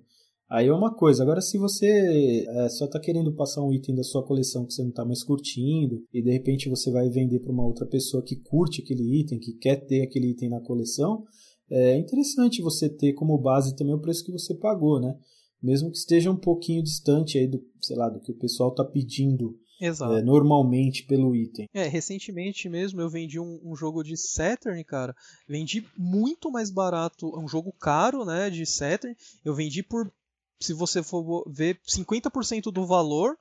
Mas por que, que eu vendi por 50% do valor? Porque eu comprei dois jogos que valiam muito mais do que o valor do jogo que eu vendi, né? Uhum. E eu vendi simplesmente para trocar para pegar esses jogos. Então eu simplesmente uhum. fiz uma troca. Eu paguei barato nos jogos que valiam muito mais e vendi um jogo abaixo do que ele valia para para conseguir comprar aqueles, jo aqueles jogos que eu, que, eu, que eu tinha pego para pagar né, aquele valor. Restaurou o equilíbrio da força. Exatamente. eu fiz, apenas fiz uma troca. E aí a gente, é, incrivelmente, estamos acabando o nosso ponto aqui da, da, da nossa pauta de antes de começar. o episódio já vai longe já e a gente vai entrar agora nos primeiros passos. É, a gente só tava falando de mercado e noções de mercado, né? Sim, sim. É, agora a gente vai entrar realmente nos passos para quem quer colecionar, começar ou para quem já está colecionando, né? É, a gente deu o, prime o primeiro passo, né, já de todos, que foi não critica a coleção da é, sempre fica aí de novo isso daí, né? É, deixa o amiguinho ter a sua, a sua felicidade com o item que ele comprou, mesmo que você não ache legal, não ache bacana. Seu amigo coleciona 64, deixa o cara. Ele tem o gosto cada um, dele. Cada tá? um. Deixa ele colecionar 64. Mas aí a gente listou alguns primeiros passos aí para além desse de não criticar a coleção do amiguinho, obviamente, para que você consiga formar uma coleção de uma maneira saudável e sustentável. Eu acho que depois desse primeiro passo, que é o prioritário, é definir um tema, né, para você ter um foco da sua coleção. Então, Fabão, só deixando claro para o pessoal que está ouvindo, tá, que a gente está dando essas dicas, mas nem sempre a gente, a gente segue, né? é. Pura verdade, pura verdade. A gente tenta, né? A gente sabe o que é certo, mas nem sempre a gente faz o certo. Esse primeiro passo, eu, eu tô seguindo seguindo, tipo, foi uma coisa marquinha pedra, sabe? Tipo, pra não sair mesmo, que assim, é definir um tema, cara. Que acho que foi uma coisa que me ajudou muito a colecionar, que eu, eu sempre colecionei de tudo, quis ter de tudo, de tudo. E só que assim, você acaba não tendo valor agregado, fica tudo muito disperso, sabe? Porque você tem um joguinho ali, ah, eu tenho um jogo de Mega, mas tem um de Super, um de Atari, e assim, mas a coleção fica toda bagunçada. Porque você tem realmente tudo de tudo, você não tem um foco. O seu foco pode ser realmente ter tudo de tudo, mas você precisa ter dinheiro para isso. Como Last Gamer. É, você precisa ser um Last Gamer. O que não é o meu caso e de muitos aqui no Brasil, né? Você precisa, assim, definir um tema, né? Assim, tipo, putz, eu quero colecionar Mega Drive. Vou colecionar Mega Drive. Quero colecionar Mega Drive só jogos da Tectoy. Colecionar Mega uhum. Drive só jogos japoneses. Então, assim, você já começa a definir, e isso vai facilitar para você ter uma projeção de como vai ficar a sua coleção no momento em que você define o foco. É, exatamente. Até se você é uma pessoa que tem uma meta de ter tudo de tudo, como o Alex disse, bom, o que está interessante para comprar agora? Né? Aí eu vou dar um exemplo. É, jogos de PlayStation 3 e de Xbox 360, por exemplo, tá com valor baixo. Wii 360, Wii, jogos da geração passada. Isso. Play 2 até. Play 2 já passou, já passou da época, cara. Quem comprou, comprou. Não, mas tem bastante bastante coisa barata ainda. Você vai comprar o Nimusha 1, 2, 3 lá. Sim, mas assim, mas esses são jogos comuns, né? Mas você pega assim, os jogos então... fora da curva já tá quase proibitivo Não, alguns é, jogos. Tem, tem bastante jogo proibitivo, mas na, na média ele ainda tá uma plataforma acessível. Menos do que Play 3, obviamente. Dentro do, do, seu tema, você pode priorizar algumas coisas também. Olhar e ver ah, o que, que é interessante eu comprar agora. Um valor ainda legal. Que de repente no futuro vai estar tá bem mais caro. Né? Você quer ver assim, ah, às vezes você foca no tema, você quer colecionar tudo de tudo, mas você quer assim, ah, eu quero tudo de tudo de RPG. Vou ter um RPG de todas as plataformas. Uhum. Vou ter jogo de luta de todas as plataformas, como o Michelinha faz. ah, vou ter tipo jogo do tipo de aventura. Tem um, um cara num grupo de que eu participo, que o cara ele coleciona jogo de nave de tudo que aparece, cara. Coisa antiga, coisa nova, o cara tá comprando. Pode ser jogo de uma empresa só também, por exemplo. Eu eu coleciono, é, tenho, tenho um, do, um dos meus focos é jogo da Capcom, por exemplo. Então eu fechei o set de todos os jogos da Capcom do Saturno. Recentemente eu fechei o set de todos os jogos da Capcom pro Dreamcast, por Olha exemplo. esse merchan aí, E assim eu pode, vou buscando hein? também. Olha esse é... merchan aí, hein? Tô de olho. Eu nem, nem, nem falei que era da firma.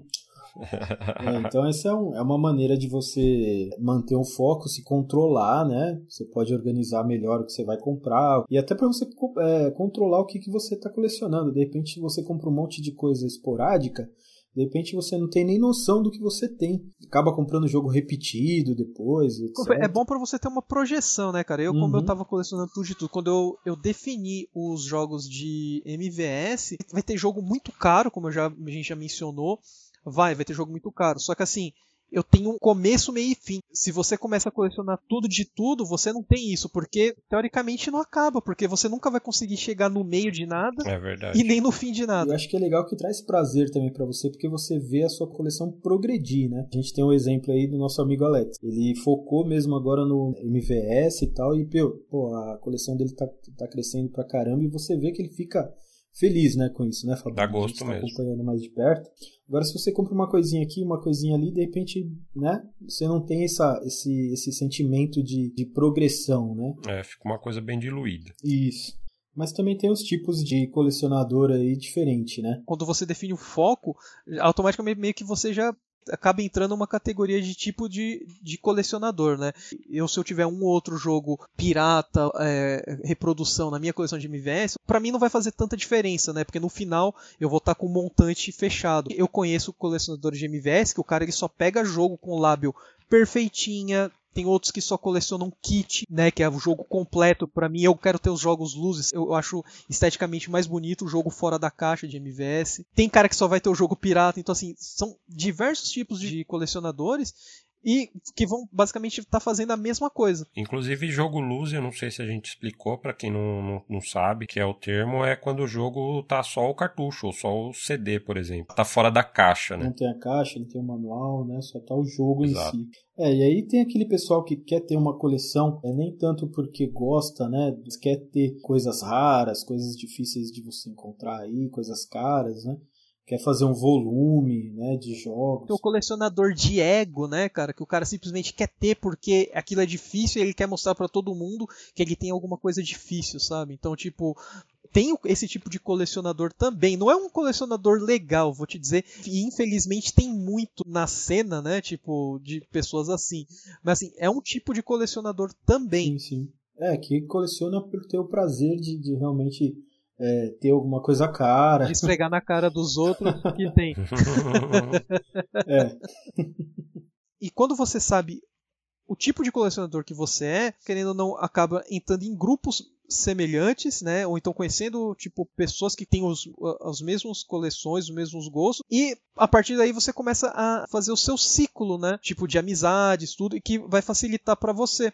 É, outra coisa importante também é você definir, é, além do, do, do, do, escopo, né, do tema é, e da, do, do tipo de jogo que você vai, vai colecionar, também definir um orçamento, né? Isso é fundamental, porque senão acaba fugindo do controle facilmente. Assim. É, isso não é zoeira, não. Isso é bem, bem importante mesmo. É, cara, é, fica, é pior que crack, assim. Existe a compulsão em comprar também, né? Então, tipo, se a pessoa é compulsiva, ela não consegue se controlar, ela se afunda em dívidas. A gente tem, inclusive, um conhecido num do, um grupo no grupo de WhatsApp da gente, que o cara tava te pedindo ajuda porque ele não tava se controlando, ele tava se afundando em dívidas já porque ele via e queria comprar. E é sério, não é zoeira não.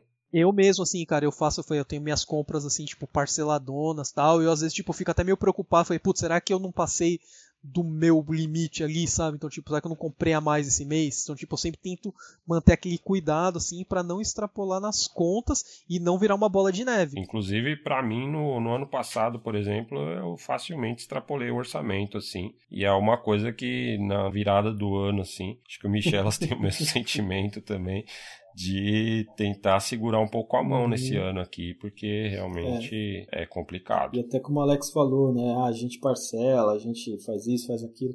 É até perigoso, porque às vezes você parcela um item, parcela outro, parcela não sei o quê, e a parcelinha, né, é baixa, é baixa, mas vai juntando uma parcela, duas, três, quatro, cinco. É, você coloca ali, você coloca ali 20, 30 reais, já deu é. 50, aí você coloca mais mais 20, 70, aí você foi ver, você tá com 100 reais no, no, no crédito, você tá, você tá com 300, assim, tipo 500. Todo mês, não é? tipo, não é uma coisa que é. vai ficar um mês, vai ficar é, todo vai ficar mês um 500, 600, 700, é complicado. Lógico, cada pessoa tem as suas é, responsabilidades, etc, né? Mas é legal você dimensionar, olha, eu preciso de tanta grana, né, para poder pagar o aluguel, pagar, sei lá, pagar luz, pagar água. Pagar não, fora, fora os outros gostos que você tem na sua vida, né? Tipo, pessoal, sim, assim, sim, às vezes. Sair, e, né, e é muito fácil você perder, cara, a noção disso, assim, na, principalmente na, no começo que você tá na empolgação, cara, você começou colecionista, começou a descobrir mercado, você descobriu que no eBay você consegue lotes baratos, no Japão você consegue lotes baratos, e vai comprando, comprando, comprando, quando você olha na sua fatura, você tá no cheque especial, pra sair não é fácil, viu? Se você é um cara casado, de repente, ou sei lá, que tá, tá namorando, que mora com a mãe, sei lá, e de repente aquela pessoa que mora com você é, não tá compartilhando né, essa vibe e tal, a pessoa quer, sei lá, quer sair, quer fazer alguma coisa e de repente você pegou todo o seu, todo o seu orçamento que você tinha disponível aí, extra, vamos dizer assim, né, e investiu em jogos. Aí você não tem mais grana para nada, mas para você tá tranquilo, né? Mas tenta lembrar que, sei lá, tem pessoas que, que é, podem estar Não é saudável pro relacionamento, se coisa. for nesse, nesse ritmo. Exatamente. Eu tava conversando esses dias com a minha esposa, né? Eu não sei o que, que ela mostrou no celular, não sei se era um sapato, se era um vestido que ela queria comprar e era tipo um valor X e, e ela falou, ah, mas não tem dinheiro, né? Aí eu falei, meu, parcela isso daí. Ela falou, ah, mas vou parcelar. Aí eu falei, como você acha que eu compro os meus jogos? Tipo, mete a parcela aí, sabe? Se não vai tá, se não vai afetar, não vai tipo pesar demais aquela parcela, pega aquilo pra fazer o seu gosto, sabe? Mas faça com muito cuidado. É importante ter esse controle orçamentário. Com certeza. Não que a gente siga ao pé da letra. Mas, é, mas a, gente, gente tem. Eu e o Fabão fizemos um pacto, né? Que esse ano aí a gente vai tentar segurar um pouco e ficar mais tranquilo, né? Siga, seguir o exemplo do, do, do Alex. O Alex é um cara que, na minha opinião, é um cara bem, bem controlado, tem noção do que ele pode comprar, o que ele não pode. A gente não comenta, né? Mas Sim. O Alex é um cara bem. É que eu sou pobre, né, cara? É, sim. É o nosso exemplo. Eu e o Fabão somos milionários. eu sou muito pobre, eu tô quase morando no barril do Chaves, é. cara. Como se fosse. Sim. Depois do orçamento, né, cara? Você começou a comprar coisas assim, tipo, principal passo, sim, é onde que você vai guardar essa tralha toda. É, é sempre um problema de quem coleciona coisa ter espaço para armazenar tudo. Minhas coleções aqui, tipo, tá muito bagunçada justamente porque na casa, na casa nova ainda não tem, não tem armário de, é, organizado certinho.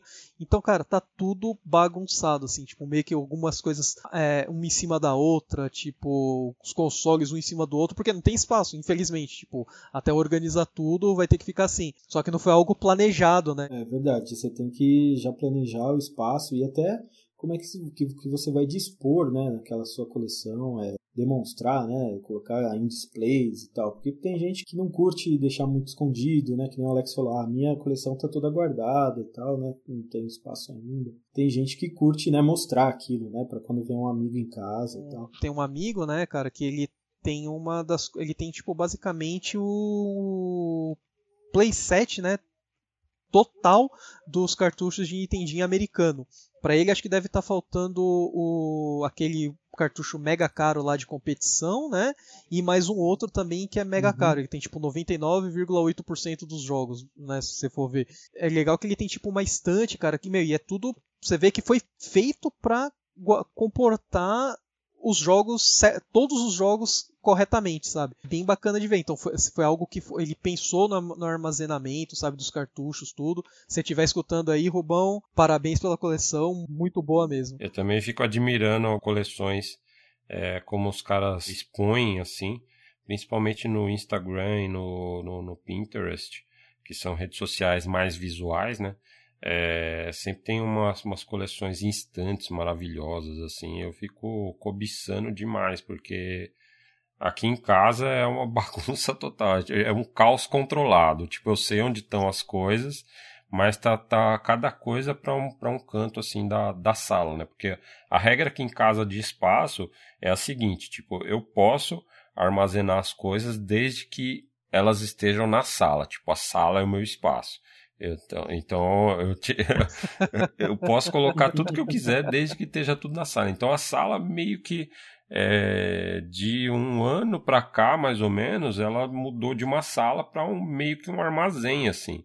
É, o Michelas vem aqui em casa, como eu moro aqui perto, né? Ele vem aqui em casa de tempos em tempos, então ele sabe é, que a visão aqui realmente esteticamente não, não é nada bonita.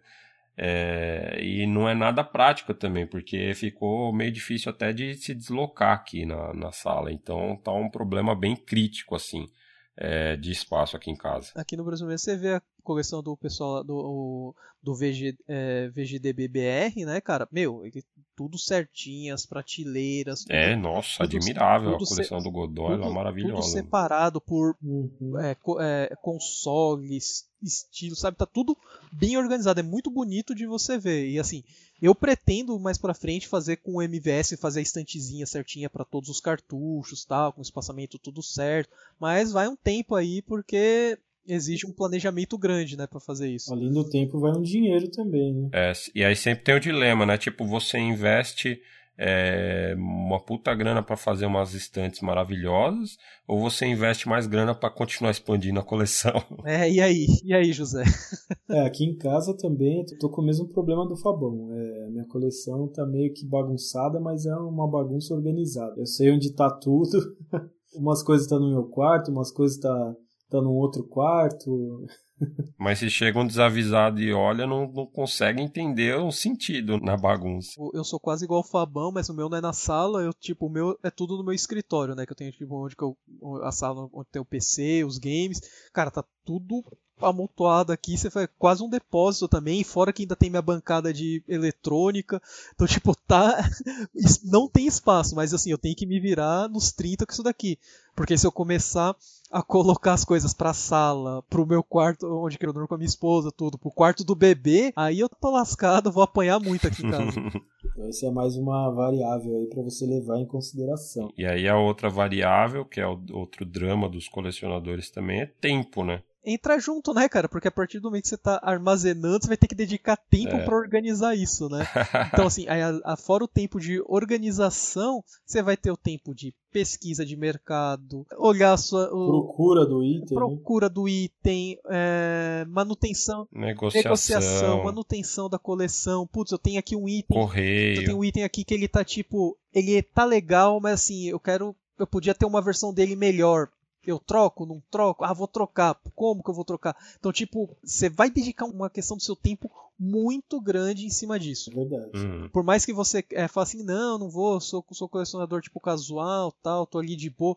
Se você começou a colecionar mesmo, o seu tempo vai voltar para aquilo de uma maneira que você não vai perceber. É, vai ter, você vai ter que fazer tudo isso que a gente mencionou também tem controle da, da coleção, manutenção, armazenamento, é, tem todos esses, esse, todo, tudo isso que exige a sua atenção para manter a coleção é coisa que toma tempo. Então você tem que ter a consciência de que é, realmente você vai ter que dedicar algum tempo para manter essa coleção é, rodando. Né? E até, se vocês me permitem aqui, né?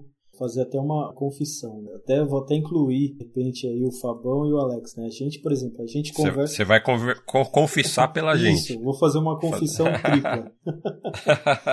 Peço perdão já adiantado, mas poxa, a gente conversa tanto sobre coleção, sobre itens, né? Então, se você fizer uma análise do tempo que você passa conversando sobre isso, procurando itens, né? Pô, isso daí é uma parte assim da sua vida que é, que é, que é bastante consumida por esse hobby, etc. Né? Eu mesmo assim, eu não coleciono Capcom, mas eu sempre quando eu olho alguma coisa de Capcom, eu já pego, já mando pro Fabo automático o link, porque eu sei Verdade. que pode, aquele item ele não vai ter na coleção, ou ele tem numa cole, num estado que poderia estar melhor, então sempre tô mandando. Exato. E aí é recíproco também, porque o Alex, por exemplo, é, ele compartilhou, tanto comigo quanto com, com o Michelas, o controle dele da, da coleção, então, do, do que ele tem, do que está faltando ainda, e para a gente ficar de olho, né? Então a gente avistou, a gente sabe mais ou menos o que, que o Alex tem, não tem, o que, que falta na coleção, o, as coisas que ele mais está procurando, então a gente avisa na hora. Com assim. certeza. Assim.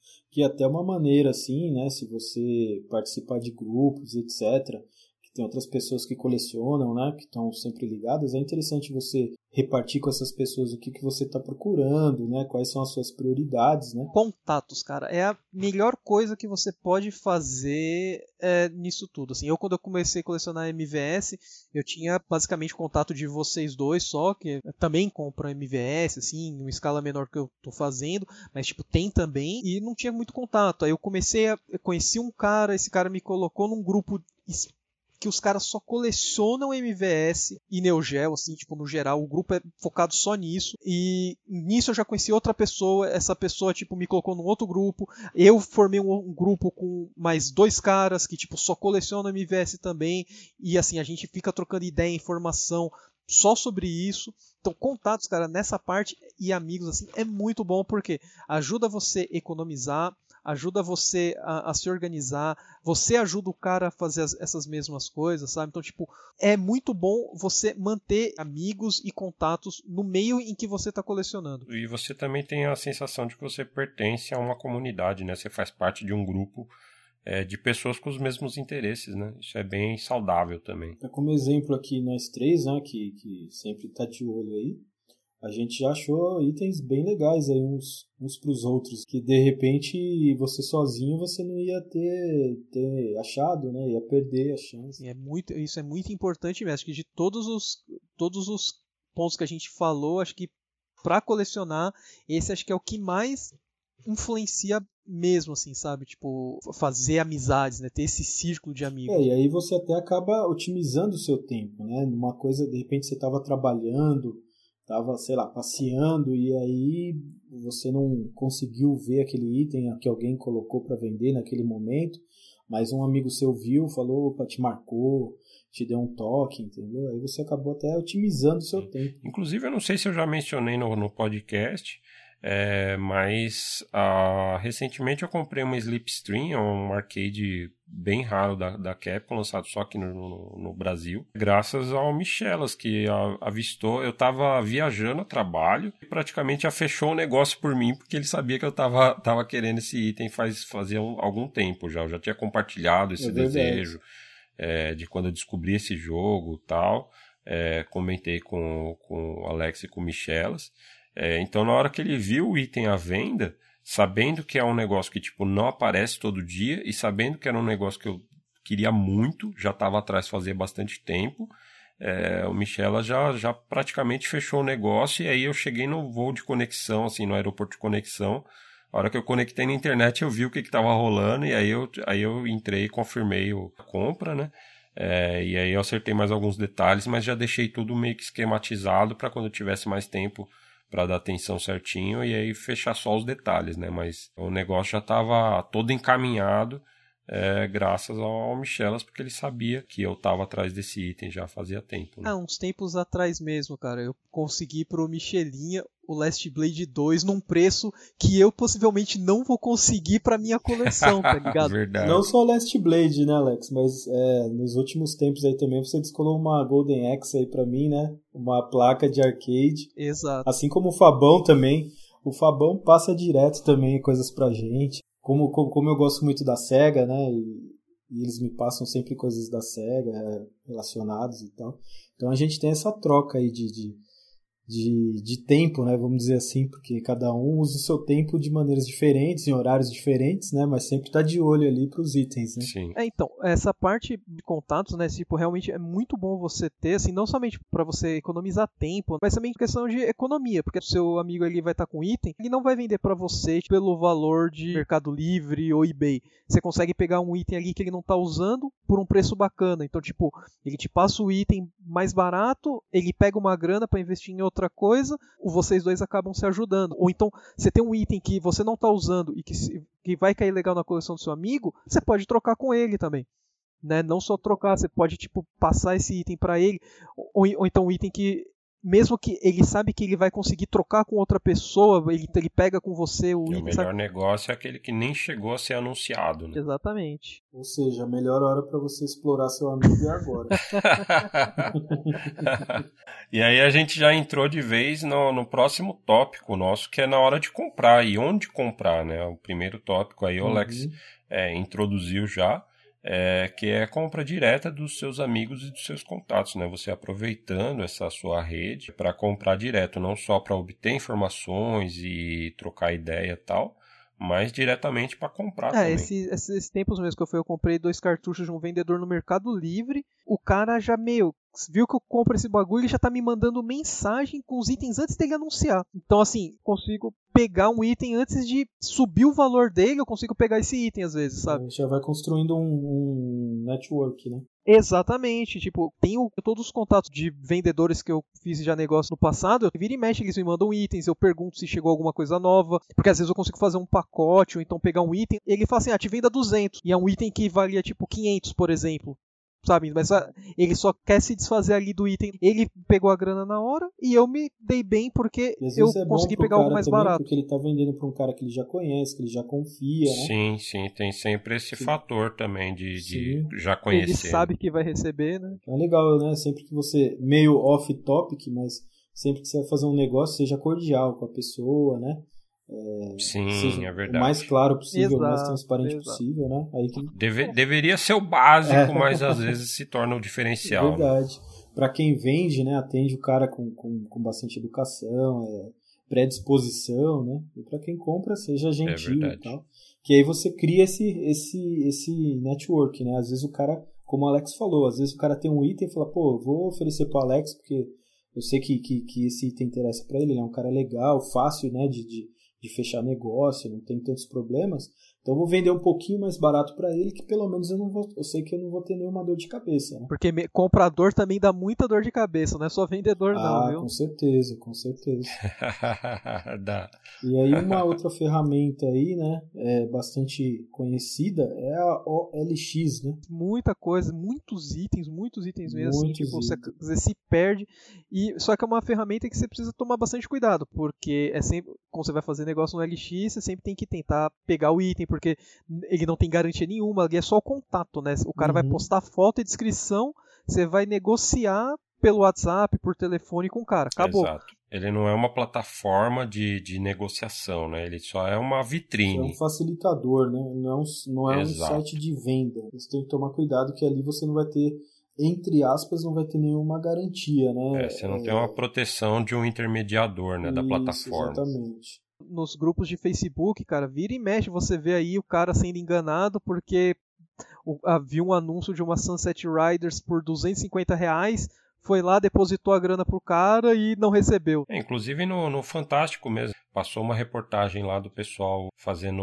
aluguel de casa de veraneio para passar temporada, carnaval, feriado e tal. E aí a pessoa chegava lá, pagava tudo e aí chegava no imóvel e descobria que o proprietário nunca alugou o imóvel. Era a falcatrua. Tinha gente morando. É, exatamente, a gente morando lá. O imóvel não estava para locação. Inclusive teve proprietário que colocou placa assim: esse imóvel nunca é, foi alugado, já porque era vítima dessa fraude. Aí eles passaram lá o site mais comum de, de, acontecer essas fraudes era o LX. E aí, para games, é a mesma coisa também. Via de regra, a não sei que consigo pegar em mãos né, com o cara, eu já falo com ele. Então, você faz o link Sim, no Mercado Livre. Transfere a negociação para uma plataforma que vai te dar uma segurança. Na hora. Aí o cara começa, ah, não, eu não sei o que, eu não, eu não tenho conta no Mercado Livre. Que é balela, porque dois segundos o cara faz uma conta, sabe? Então, tipo, o cara começou com muita historinha, muita enrolação. Falou, não, eu te, passo aqui meu depósito tal, você me dá entrada e o resto quando você receber, sabe? Então, tipo, começou a conversa a ficar estranha, cara, pula fora porque. A não ser sabe, que né? você vai investir nisso uma grana que você não se importa de perder, tipo uma quantidade baixa. O risco, se o risco é baixo e você se sente confortável de assumir esse risco, às vezes até pode valer a pena se você não se importar de perder uma uma grana que não vai te fazer falta. Eu, como eu sou pobre, toda a grana faz falta. Mas às vezes tem vendedor também que não, não usa o Mercado Livre mesmo. Tem, é, acho que é o Samuca lá do, do, do, Facebook, se não me engano, ele tem por, por princípio não usar o Mercado Livre. Mas eu mesmo já consegui negociação no, no, na OLX de cara que se negou a usar o Mercado Livre é, e aí eu tive que fazer depósito direto, mas eu, te, decidi assumir esse risco e acabei me dando bem, porque eu fiz um puta negócio e recebi o item numa boa. Mas é um risco, é um risco. Pode dar certo, pode não dar. Você não tem um intermediador para te dar a segurança de que você vai poder desfazer o negócio depois. O cara uh, não faz a negociação no Mercado Livre, para mim, como falei, qualquer quantia vai fazer diferença, então eu já pulo fora na hora, sabe? Ou é Mercado Livre ou não. É, e não, e não tenha medo, né, de pular fora. Por que Mercado Livre, né, cara? Tipo, é uma plataforma diferente. Como ela não é uma vitrine, ela dá garantia para você. Eu já tive problema com o vendedor, o cara me enrolou, tal, fez não sei o que. Eu abri reclamação no Mercado Livre, na hora, tipo, dá algumas horas já vem a, o, a resposta do Mercado Livre com as ações que você precisa fazer para ter o seu dinheiro de volta. E normalmente é muito rápido. É uma plataforma bem mais segura. A gente não está falando que é a prova né, de falcatruas, lógico. Acontece. acontece, acontece. Tem as pessoas que ainda conseguem, mas é muito mais difícil. É muito mais seguro do que você fazer pelo OLX, né, ou mesmo por grupos de Facebook, né, que hoje em dia está também em alta. Eu mesmo já negociei bastante coisa por Facebook e tudo, mas tudo que eu negocio por Facebook é por Mercado Livre. Acaba roteando para o Mercado Livre. Exatamente. É, para arrematar o negócio mesmo, geralmente o mais seguro é ir via Mercado Livre, que é uma plataforma que vai te dar essa, essa camada a mais de segurança, né? Mas tem que tomar cuidado também porque tem vendedor que exige classificação imediata, né? Que você tem que ir lá e assim que fechar o negócio você fazer a classificação. O bom é que eles retiraram isso hoje do Mercado Livre, né? A não ser que você faça com envio retirado em mãos. É, retirar em mãos, não tem mais isso, esse negócio de é, você qualificar o cara imediatamente, né? Então, tipo, o cara enviou para você, você fala assim, ah, mas eu faço mais barato, envio pelo Mercado Livre é, por fora e você é, libera antes, assim, o, o, dinheiro. Aí você fala, não, meu, pode colocar pelo Mercado Envios que eu pago mais caro, mas a gente mantém desse jeito. Aí o cara não aceitou, começou a enrolar, cara, mais uma vez, pula fora, porque se o vendedor é sério, ou ele vai ter reputação suficiente para você sentir segurança, né, nos grupos, às vezes o cara, que nem o Jean, né, que tem do, do Top Games, eu enviaria para ele por depósito de boa, porque eu sei que o cara é honesto e, tipo, vende já há muito tempo, sabe? E eu já negociei com ele e eu sei que eu não teria problemas, mas não é todo vendedor que você consegue ter essa segurança. É, quando for fechar alguma coisa, assim, procurar alguma coisa por Facebook, tenta procurar um grupo que tenha bastante usuário, né, que seja bastante conhecido, como o Alex mencionou aí a Top Games, que tem aquele, aquele conteúdo gamer, mas é mais focado em vendas, né, de cartuchos, etc. Então procura-se um grupo que vai te dar um apoio também, né, caso alguma coisa aconteça. Antes de negociar no grupo, acompanhe o grupo. Você entrou, já não sai comprando assim, tipo tudo, porque às vezes pode ser um grupo de pilantra, porque existe também os excluídos de todos os outros grupos, fica anunciando em um grupo só, sabe? Tipo... Todos os pilantras se reúnem. Grupos sem uma moderação ativa também, que dá margem para falcatrua. Ver como que a galera se comporta, como os moderadores sim, sim. se comportam com é, denúncia, sabe? Então, tipo, isso é muito importante para evitar um calote aí, né? Não tenha medo também de desistir, né, de alguma coisa. Se você achou um item que você quer muito, é, um item que você está procurando e você não acha em nenhum lugar, de repente você acha, mas o vendedor começa a colocar um monte de empecilho, você vê que o preço não está tão condizente com o negócio, né? Então, não tenha medo também de, de, sair fora, né? Existe uma coisa que eu aprendi na minha vida que, assim, não tem aquele item que nunca mais você vai encontrar. Sempre a gente pensa isso, mas depois, mais para frente, a gente acaba encontrando outros e outros e outros.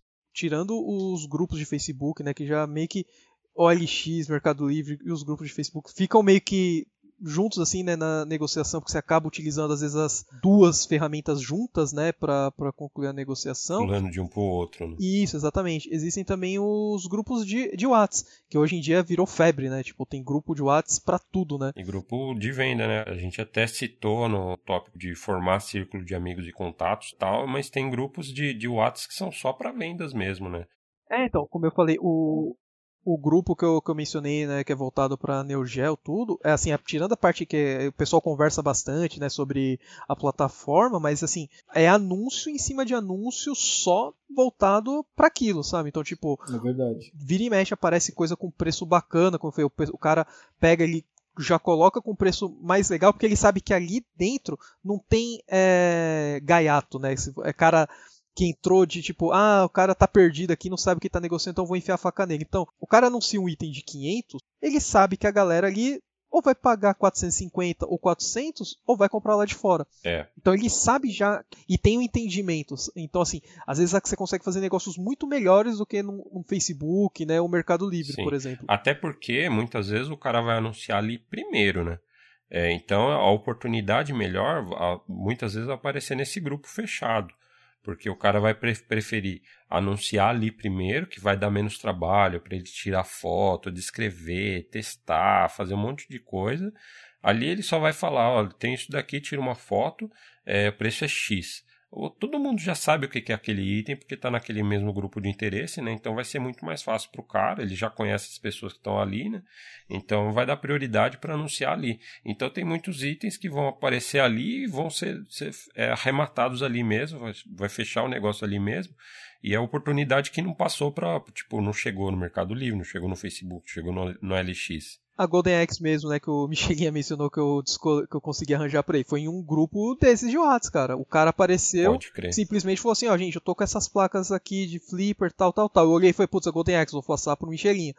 Na hora, assim, tipo, e eles já negociaram pelo Whats, tudo certinho. Você me passou uma oportunidade lá de um Kamen no Ninja Hanamaru, que é a versão japonesa do Yonoid, que veio de um grupo de Whats que você tá, e aí você passou a oportunidade para mim, entrei em contato com o cara, fechei o negócio com o cara, ainda virei amigo de Facebook do cara, descobri que ele era leitor de, de revista, já acompanhava meu trabalho daquela época, troquei uma ideia com o cara, já virou um puta amigo já. Aí, ó, pra você, pra você e quem me passou, tipo, não foi nenhum grupo, foi um, um amigo de grupo que pegou e falou assim, ó, tem um amigo que tá vendendo esse item, e é um amigo de confiança. E ele E esse amigo não estava no grupo, ele só falou assim, ó, ele tá vendendo esses itens. Quem quiser me avisa. Já peguei o contato, foi, ó, vou passar tal pro, pro Fabão, que é o meu amigo. Ele, ah, beleza. Olha aí. E vocês concluíram a, nego a negociação. E tudo através do grupo de WhatsApp. Muita gente compra, muita gente pesquisa, etc. No próprio eBay, né? É, aí já saindo do Brasil, né? Aí é um site bastante conhecido de leilão, de venda direta também, né? É como se fosse um mercado livre, vamos dizer assim, só que gigantesco. É o pioneiro, né, aí de, pioneiro, de vendas online, né, cara? De casa de leilão, né, online, tipo, é o mais conhecido em todo lugar do mundo. As regras meio que a gente passou, né, do Mercado Livre também se aplicam lá, mesmo estando lá, lá fora, não fogem muito. Ele também é uma plataforma que intermedia a negociação, então é, te dá essa camada de segurança de ter um, um, um mediador ali para quem você pode recorrer caso tenha acontecido alguma coisa errada, né? E além disso, ele aceita PayPal, né, cara? Que é uma outra ferramenta que te dá mais segurança ainda. Né? Então, tipo, porque você vai ter lá a negociação pelo eBay, fazer o pagamento pelo PayPal. Se você, caso ah, deu erro lá no eBay, você não conseguiu. O PayPal, quase certeza que você consegue resolver a, a sua disputa, né, o seu problema. E você vai ter o seu dinheiro de volta também. Exato.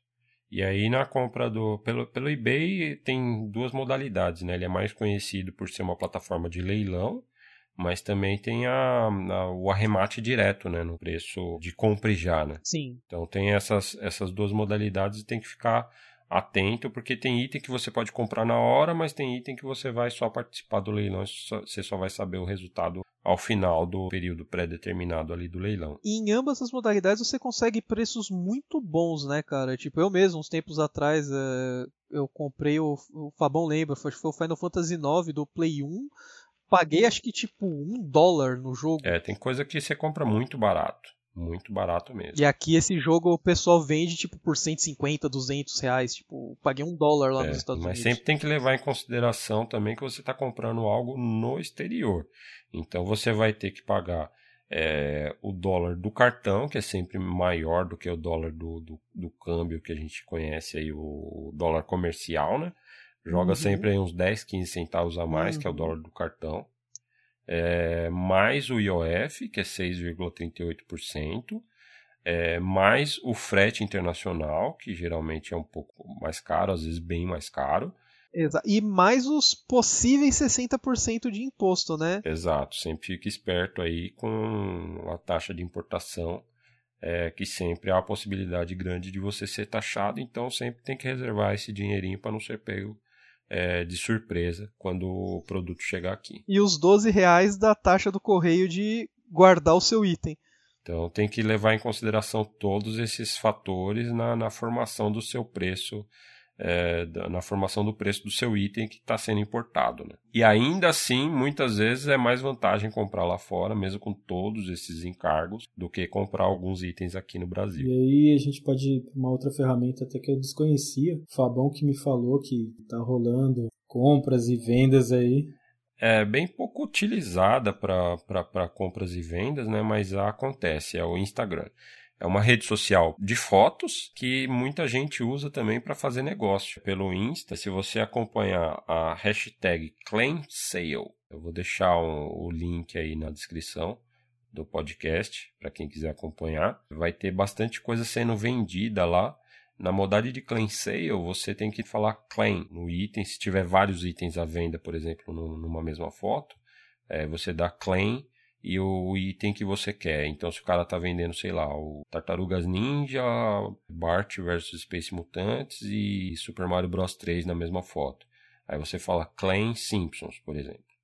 Aí você, é tipo, você já falou que você quer comprar aquela Simpsons, então ela é sua até você concluir a negociação. Às vezes não conclui a negociação, você tem como fazer um backup claim. Levando em conta que isso aí, é, são vendas nos Estados Unidos Exato. e muitos vendedores não enviam para o exterior. Tem todas essas ressalvas. Então tem todo esse esquema meio que informal até de fechar negócio, né? É, e depois para você efetivar a negociação, você vai ser levado para uma outra plataforma. Geralmente é o PayPal fechar o negócio.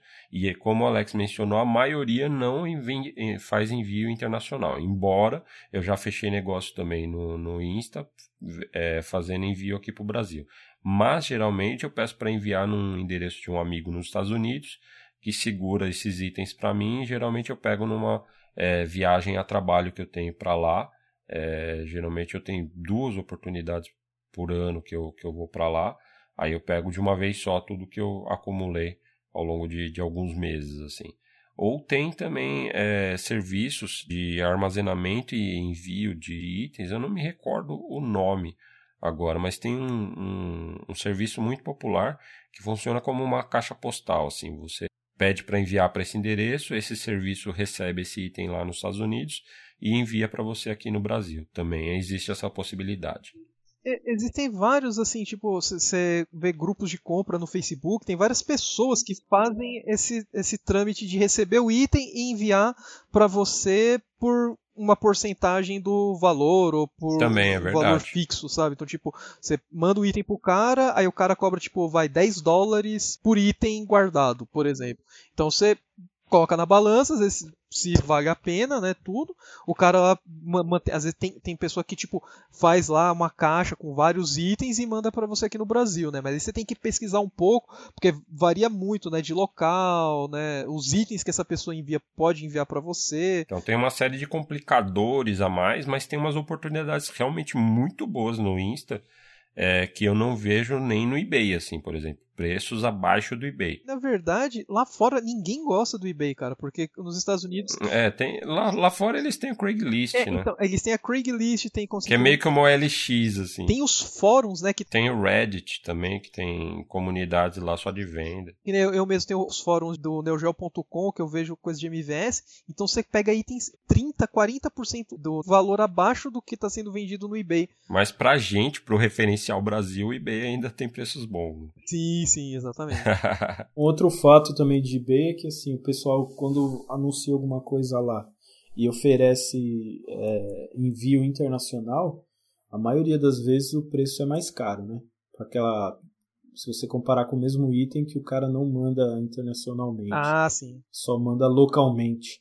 Se o cara disponibiliza um item para envio internacional, você pode crer que o preço vai ser maior. Ele coloca o preço da dor de cabeça, né? É, Exatamente. Porque para ele o risco é maior também, né? Infelizmente, tem muito brasileiro pilantra que faz a compra e dá recal no PayPal tá, para ficar com o dinheiro e a mercadoria, né? Ou também o, encomenda extraviada pelo correio. O correio é um grande culpado da gente ter um, uma má reputação, né? Mais do que o correio, são os, os, pilantras mesmo, cara. Era uma coisa normal, assim, a galera compra no eBay, ainda é, na verdade, pessoal compra no eBay ou no, em qualquer outro site internacional, espera um pouco e já dá o recall no, no PayPal. É, como o correio demora a entregar, você tem lá uma média, sei lá, de 30 dias para você receber seu item. Hoje em dia, dificilmente você vai receber dentro desse prazo. Então, o pessoal, quando vence o prazo, já entra lá, reclama: olha, não recebi o item, quero o dinheiro de volta. E às vezes o cara consegue o dinheiro de volta e depois, sei lá, de 10 dias, 15 dias recebe o item. E aí fica com o item e com a grana, né? Difícil, hein? O cara que vende realmente fica no preju. O eBay não vai ressarcir, né? Exato. E passando, tipo, do, dessa dica, né, que o Fabão falou, né, do Instagram, que infelizmente não vai servir para muitas pessoas, né, pelo fato do envio, né, na maioria ser focado só nos Estados Unidos, e, existem também as lojas físicas nos Estados Unidos né, ou em outros países, que também vendem itens baratos, né? Só que sofrem do mesmo mal, envio para o Brasil. Mas aí é mais para quem tem a oportunidade de viajar, tá viajando a turismo, viajando a trabalho, ou conhece alguém que está viajando para um lugar, por exemplo. Sempre vale é, muito fazer uma pesquisa de quais são as lojas de jogos retrô, principalmente nesses lugares, para fazer uma visita. Geralmente os preços de lojas físicas não são tão boas quanto os leilões online, ainda assim tem alguns itens que são interessantes. Por exemplo, no, em, em, Los Angeles, que é para onde eu costumo ir uma vez por ano por conta do, do, meu trabalho na E3, tem algumas lojas retrô por lá. Tem a Game Dude, tem a World 8, por exemplo, entre outras, que são lojas muito boas, com um acervo bom e preços razoáveis, principalmente jogos de Nintendinho, Super NES, Mega Drive são preços muito bons. Dreamcast já não tanto, Saturno já não tanto também, mas tem algumas oportunidades legais e é, é, e é legal para você visitar também, a experiência é muito boa. Japão tem algumas lojas muito boas que os preços não são não são grande coisa mas a experiência de visitar essas lojas também é muito boa. Então eu recomendo bastante sempre que alguém tiver a oportunidade de fazer alguma visita ao exterior para pesquisar quais são as lojas locais de jogos retrô. E a gente entra também naquela questão de preços de região, né? Às vezes você vai numa loja em determinado país, você vai encontrar um item que tipo é extremamente barato lá, que aqui o pessoal enfia a faca. É verdade. Devido a essa a diferença aí das regiões. E quando você está viajando também, aí não tem que se preocupar também com taxa de envio, imposto de importação. Se você estiver dentro da cota de viagem, você não precisa se preocupar de ser taxado também. Então acaba sendo uma opção bem interessante também caso tenha a oportunidade de viajar, de adquirir esses itens livre de imposto. Né? E aí uma outra opção também que é tanto quanto complicada, mas que oferece umas ótimas oportunidades, só que tem várias barreiras, é o Yahoo Auctions. É um site de leilões do Yahoo, só que é do Yahoo do Japão. É só um site japonês e 99% das vezes os vendedores entregam só no Japão e você só pode comprar se tiver um cartão de crédito japonês emitido no Japão. Para fazer uma compra no Yahoo, você tem que ter um intermediador, então você tem que contratar um serviço chamado de proxy buying. Se você procurar no Google proxy buying, vai ter uma listagem de vários serviços, aí cada um oferece é, diferentes taxas, vantagens e serviços opcionais é, ali para você, então vale fazer uma pesquisa, mas o mais popular, o mais conhecido é o Bahia, né? Hoje em dia, o próprio Yahoo, quando você entra, ele já fala assim: ah, você é um, é um, é visitante estrangeiro, você pode fazer as suas compras aqui através do Bahia, tá ligado? Tipo, já coloca. Sim. Tem o um banner gigantesco na primeira. Recomendação oficial. Exato. Mas não é a única opção, então vale fazer uma pesquisinha. É, vale fazer uma pesquisa, né? Porque às vezes é, taxas, né? É, opções diferentes, né? Do Bahia. Mas só que o Bahia é o mais fácil, né? Assim, é bem prático. De, de, fazer comparado. E facilita bastante, né? Ele traduz os, os anúncios, tudo. É para você fazer busca dos itens no seu idioma. E vai aparecer os resultados traduzidos. Então facilita bastante. É, eu uso o Bahia e eu acho bem, bem interessante. Nunca tive nenhum problema. E acho que a, a grande vantagem do Yahoo Auctions é que é, você consegue achar alguns itens muito mais baratos do que aqui no Brasil e principalmente lotes. É, tem muito usuário vendendo itens em lotes lá no Japão. Tipo, o cara desencana, eu não quero mais essa velharia, porque lá no Japão também espaço é um negócio muito mais crítico do que aqui no Brasil. Então é muito mais comum você ver as pessoas se desfazerem de várias coisas junto, assim, tipo. E, e aí os caras colocam isso anunciado a preços muito inferiores, porque a pessoa não quer dor de cabeça, então ela não vai testar, ela vai falar, ó, oh, estou anunciando aqui esse lote, não está testado, estou vendendo como junk, é o, o, termo que eles usam, é sucata, né? Porque não tem garantia nenhuma. Mas os japoneses, em geral, têm um zelo muito grande pelas coisas. Então, sei lá, 85 a 90% das vezes, é, esses itens anunciados como junk são itens em ótimas condições, funcionando perfeitamente. Mas eles anunciam como junk só para não ter o trabalho, só para não ter a dor de cabeça e não, não ter garantia, né? Eles colocam lá o no claim, no return. Então não tem como você contestar e não tem como você é, devolver o item para eles. Né? Mas também existem os pilantrinhas japoneses, né? Tipo, acontecem algumas vezes aí. Se você olha bastante os anúncios, né? Você começa a reparar, assim, tipo, determinados vendedores seguem um padrão, assim, tipo, de, de alguns itens, assim, que você já sabe, ah, esse item aqui não é não vai ser legal comprar, sabe? É, é engraçado, por exemplo, alguns japoneses anunciam itens piratas. Só que eles não usam o termo pirata ou cópia, alguma coisa assim. Eles sempre anunciam como versão estrangeira. Se você vir um anúncio japonês como versão estrangeira, quase sempre é pirata. versão estrangeira, aspas, brasileira. Acho que eles consideram chinês, na é. real. Mas na grande maioria das vezes o preço é mais baixo que o próprio eBay, né, Fabão? É, é. Sim, porque tem muito vendedor do próprio Yahoo que vende no eBay Sim. também. E tem cara que compra no Yahoo para vender no eBay. Às vezes você pega o mesmo item uhum. com a mesma foto, porque é um cara que é um intermediador e está vendendo no eBay a um preço maior. Ou o mesmo cara também, porque tem muito item do eBay que parte lá do Japão. Exato, exato. Mas ele vende mais caro no eBay do que vende no, no Yahoo. Então tem muita oportunidade de item único, né? Mas eu acho que a grande vantagem do Yahoo mesmo são esses lotes de, de jogos, porque daí você, é, diluindo o custo da, das taxas do intermediador e do envio, é, em múltiplos itens, acaba sendo mais vantajoso do que você comprar um ou dois ou três itens isoladamente, que você vai pagar uma taxa para cada um daqueles itens, né? Então, se você paga uma taxa só no lote, você está diluindo aquele valor entre todos os jogos daquele lote. Exato, só que lembrando que quando chegar, vai chegar o imposto no valor do lote, não de um ou outro jogo. Sempre tem que levar isso em consideração. Você está importando do Japão, então você vai pagar além do, do que você pagaria no, no eBay de, de imposto, o, o frete internacional, tal, é, taxa de, de cartão de crédito, você comprando de Yahoo Auctions, você também está pagando a taxa do intermediador. No caso do Bahia, você vai ter que pagar a taxa do Bahia lá. É, outros intermediadores cobram outras taxas. É, às vezes coloca o valor do PayPal, por exemplo, o cara vai cobrar para não perder também.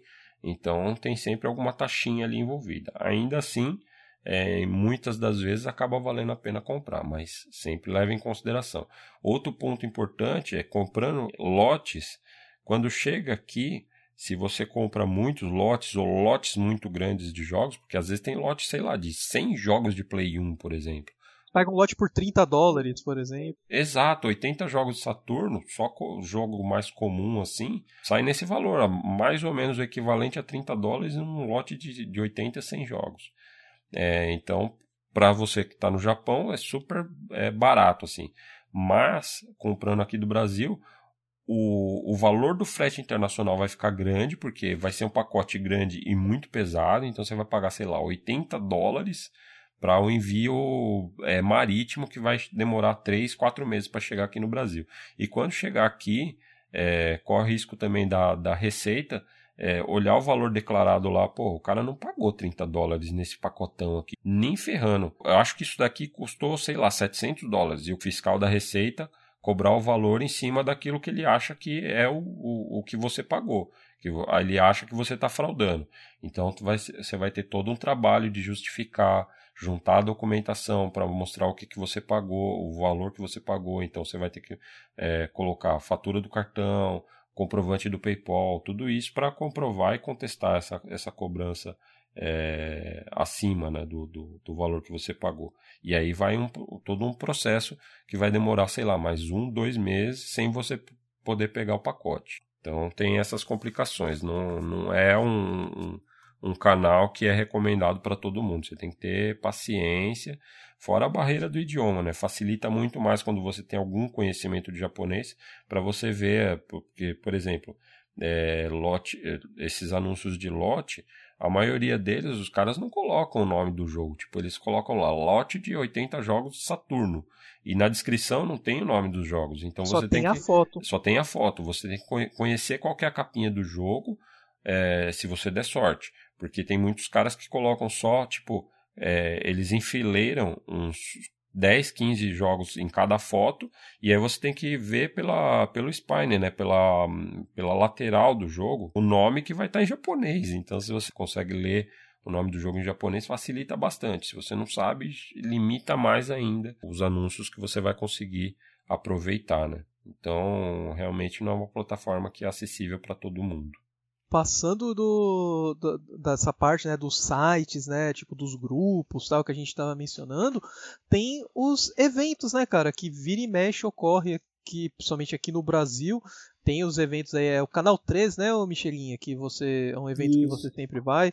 Tem o evento do Canal 3, tem outros eventos de que outros grupos, né, que é, fazem, organizam, que é bacana que você consegue ver a galera pessoalmente e o item vai estar tá ali na sua frente. Isso, você consegue analisar o item, negociar preço, né? Tudo ali Sim. junto com o cara. Negociar olho no olho, é. sempre importante, faz toda a Ou diferença. Fazer uma troca, de repente, né? De repente o cara quer um Exato. item seu, uhum. você quer um item dele, né? Às vezes o cara tá lá com um item lá que você quer, aí o cara fala, putz, mas eu queria tanto aquele Final Fantasy VII japonês, que você tem três na sua casa e o cara queria, sabe? Tipo, fala, porra, eu tenho, vamos bater um rolo tal, já combina, organiza com o cara para fazer a troca, sabe? E como o Alex falou, você bate um papo também com a galera, né? Conhece pessoas. Volta naquela, naquele lance dos contatos que a gente mencionou Exatamente. lá em cima. É, eu, eu recomendo bastante. É uma oportunidade para confraternizar e negociar. O encontro do Canal 3, na última edição, até levei o Fabão. Nossa, foi o meu primeiro e eu fiquei maravilhado. Então, assim, indico bastante o pessoal, é bem legal. É de um brother meu aí, o, o Tadeu, ele que organiza e cuida de tudo e tal. E é um evento bem bacana. Quem procurar aí no Facebook aí como encontro do, do, do Canal 3 vai conseguir encontrar. Recomendo também. Voltarei, inclusive, no próximo. E tem uma edição no Rio, inclusive, é, em outra época. Eu acho que o, o encontro aqui de São Paulo deve estar tá para acontecer, pelo menos os caras devem estar tá já se organizando né, para acontecer, porque no ano passado, se não me engano, foi em é, abril, né? É. Então deve estar tá para acontecer já. E o do Rio, se não me engano, foi em agosto ou setembro. Mas procura aí por canal 3 no, no, no Facebook que dá para se informar a respeito. E, e, assim, a gente tá mencionando né, do, das dicas, onde comprar tudo. A gente já passou algumas informações, mas assim, cuidados né, na hora da gente do que comprar e na hora da negociação. Né? Sempre é bom reforçar. É muito importante, tipo, que nem pedir descrição e foto, sabe? Tipo, pedir pro cara, porque às vezes você fala, o cara te manda foto e não dá descrição e fala, ah, mas a caixinha tava bonita. Tipo, você não falou que queria funcionando, Tipo, então, tipo, é sempre bom pedir, tipo, as descrições certinhas, tudo do item, teste se for possível, né, com vídeos, fotos, tudo, tudo de boa. Conferir, né, se o foto produto interna, né, do É, exato, cartucho, foto do cartucho. Conferir se o jogo é original, réplica, repro, né, ou pirata mesmo. Até porque tem algumas nomenclaturas que o pessoal usa que nem todo mundo domina, né? Por exemplo, no Mercado Livre é muito comum os caras anunciarem jogo como patch. Ah, patch. Se você vê esse termo, é o jogo pirata. Pirata, não tem essa coisa de. então coisa... tenha consciência. É, CDR. Tenha consciência que você está comprando o produto pirata, né? Obviamente, voltando lá àquele ponto, não tem problema nenhum se a sua coleção você coleciona jogos pirata também. Mas tenha consciência, porque o preço varia de um pro outro, né? Então, às vezes, o cara tá cobrando um preço ali que não bate. Tem, tem um termo também que eles usam muito para enganar novato no, lá no Mercado Livre ou no Facebook, que é o original repro. é verdade. Uma coisa é uma coisa, outra coisa é outra coisa. Ele usa um cartucho original, né? Que você faz a troca da programação. Mas assim, a partir do momento que você fez a troca da programação, ele não é mais original. Essa é boa. Então aí o pessoal fala assim: não, eu tenho um, um jogo aqui que é original repro. Não, não é. O jogo é repro. É repro. Acabou. Não, não é original repro. Não existe. Original é original. E tipo, não tem repro pirata. Exatamente. Existem as réplicas, né, caseiras, né, que são quase jogos piratas, só que são jogos com placas próprias, uhum. sabe, desenvolvidas assim, tipo, são É outra coisa, mas é de qualidade diferente de, de pirata que é tipo componente zoado. Exatamente, assim, eu considero tipo os piratinhas que deram certo, sabe? Então, tipo, o cara faz um pirata de qualidade, não chega nem ser um repro mesmo, né? Ele é um pirata de qualidade. Inclusive, prestando atenção na descrição, tem muitos casos de cara que fala ó, o item vai sem testar. Muitas vezes é o cara testou, sabe que não está funcionando e está cobrando um pouco a mais ali do que ele cobraria, tipo, ele nem conseguiria vender, né? Mas ele está com a ciência de que o item não está funcionando e coloca ali que não, não testou só para poder vender, ter algum retorno, né?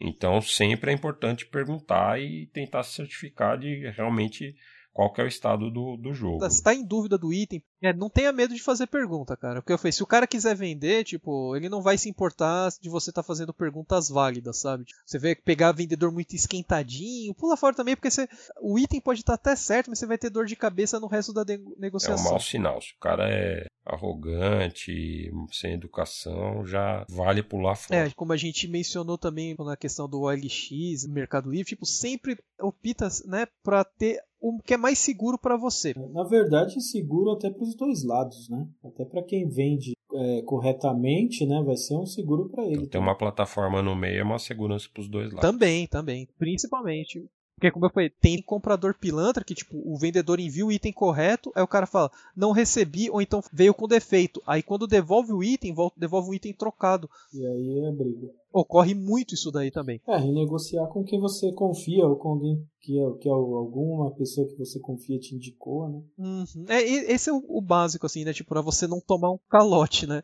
Aí, assim, às vezes você, ou então quando você viu o LX, como a gente mencionou, o cara não quer fazer Mercado Livre, o cara fala, ah, mas eu entrego em mãos. Dica, não chama o cara pra ir na sua casa. Não, de jeito nenhum.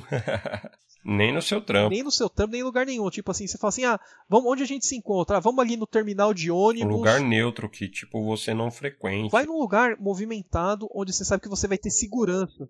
Sabe? Tipo, você vai num, num terminal de ônibus, você sabe que, tipo, ali vai ter seguranças, tudo. Vai ser mais difícil do cara tentar fazer Estação alguma coisa. De metrô trem. Estação de metrô. Isso assim, tenta fazer o que é seguro para você. Sempre pensa na, em segurança, tanto no dinheiro quanto segurança física. Ou então o cara assim, ah não, vem retirar aqui na minha casa, tá ligado? Tipo, às vezes pode ser, realmente, eu já retirei item na casa de compradores, tudo, deu tudo certinho, mas assim, às vezes pode ser que você tá indo numa roubada também. E avisa algum conhecido ou familiar também que você tá indo. Então, verifica certinho o endereço, verifica tudo, tudo de boa, assim, principalmente no, hoje a gente tem as ferramentas tipo é, Google, Google Street View, vê onde que o cara tá te enviando, nunca vai sozinho. Com certeza, sempre duvidar de tudo. Né, tipo, se você vai num lugar, o cara, ah, então cola aqui na minha casa que eu, eu tô com item aqui, você já testa tudo você fala, ah, beleza, vai você e um camarada. Você combinou assim, ah, vou levar tipo 150 reais. Leva os 150 reais no bolso, acabou, já era. Não leva mais nada. Porque vocês não sabem o que pode acontecer. Mesmo levar com dinheiro é mais complicado. Às vezes o cara se assim, tenta ver se o cara tem o mesmo banco que você, por exemplo. Pra fazer a transferência no celular direto, né? Já faz a transferência ali na hora pro cara. Pelo menos você não tá transportando valor. Né? E se o cara, assim, tipo, você tá comprando tal pro LX, o cara tá enviando tal, outra ferramenta, e tipo, a pessoa vai enviar para você, cara, pede pro cara embalar com cuidado. Porque os correios não tomam cuidado mesmo. É, principalmente se for um item de valor, um item mais frágil, sei lá, tipo um console, por exemplo, é todo cuidado é pouco, porque realmente correios, é, os caras não têm muito zelo. É, não tem nenhum pelo zelo. que eles estão né? transportando. Então é bem, é bem comum relatos de, de itens danificados. Ah, o Michelinha mesmo no, no, grupo de WhatsApp que a gente participa, um, um, dos integrantes lá enviou um Super Famicom, né, Michelinha, para você e chegou todo quebrado. É, ele enviou um, um Super Nintendo para fazer mod, né, para vídeo, é, vídeo componente. E aí eu fiz com todo carinho, tal, tudo certinho, tudo bonitinho, embrulhei com muito carinho também, com bastante plástico bolha coloquei dentro de uma caixa firme, né, uma caixa resistente. E aí quando chegou lá, ele me falou que estava todo quebrado. Eu até achei estranho, né? Fiquei até espantado. E, e aí é uma coisa muito chata, né? Eu fiz o trabalho para o cliente, o cliente me pagou, entendeu? E aí ele teve esse prejuízo e inclusive chegou esmagado mesmo, chegou até a ter quebrado assim é, partes internas do console, sabe? E comprei um outro Super Nintendo, fiz outro molde para ele e mandei para ele de volta. Porque ficou uma coisa bem chata, né? Nem todo vendedor ou nem todo negociador é um Michelin, né? Então. Eu fiquei realmente assim, me senti muito triste, porque, como eu disse, né?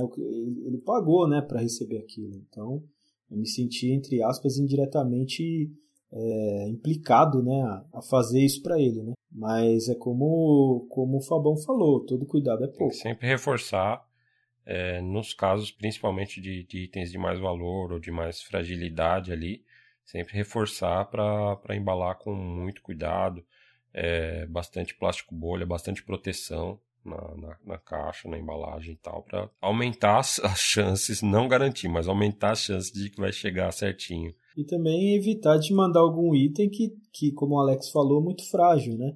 Por exemplo, você está vendendo, sei lá, uma TV, uma PVM. É, o meu PVM veio amassado quando eu comprei. Então, o Fabão também já teve uma experiência. É que eu tava louco, assim, total, para pegar aquele PVM de 800 linhas, né? Então, eu comprei do rapaz, ele embalou até com, com certo cuidado e tal, mas chegou, tipo, a, o tubo descolou da, da, da, moldura. Ainda que foi sorte que não, não danificou nem o circuito, não danificou o tubo, mas poderia, né? Uhum. É, então tenha, é um item frágil. Tenha na sua mente que você vai mandar pelo correio, eles vão arremessar o seu item para dentro do caminhão, para fora do caminhão, o seu item vai cair, vai rolar, vai levar porrada. Então, assim, tenha em mente que isso vai acontecer com certeza, tá? Nenhum, nenhum item que você mandar pelo correio vai chegar intocado lá, assim, carregado perfeitamente. É, então, tome bastante cuidado com o que você vai mandar, né? É, pelo correio e vale muito bem mesmo e você comprou o item, conseguiu pagar, o cara te enviou, os itens começaram a chegar na sua casa, tudo certinho. Chegou caixas e caixas já, comprou os lotes do Japão, dos Estados Unidos, tá com muito jogo em casa. E aí, como que você vai ter controle disso tudo? Como você não se perde no meio disso tudo, né? Porque há um limite para nossa memória, né? Tipo, a gente, enquanto tá colecionando um pouquinho, assim, ah, tenho, sei lá, uns 10, 15 jogos, 20 jogos, até uns 30, você consegue saber de cabeça o que, que você tem e o que você ainda precisa comprar. Agora, conforme você vai expandindo, facilmente você perde a conta do que você tem ou não. Eu mesmo, quando não controlava muito, acabei comprando um jogo dobrado porque eu pensei que eu não tinha e quando eu fui ver já tinha já. E até com o tempo, né, também que você vai colecionando, sei lá, a pessoa coleciona há 15 anos. É, às vezes ela comprou um item lá atrás, ela não se lembra mais, né? É verdade.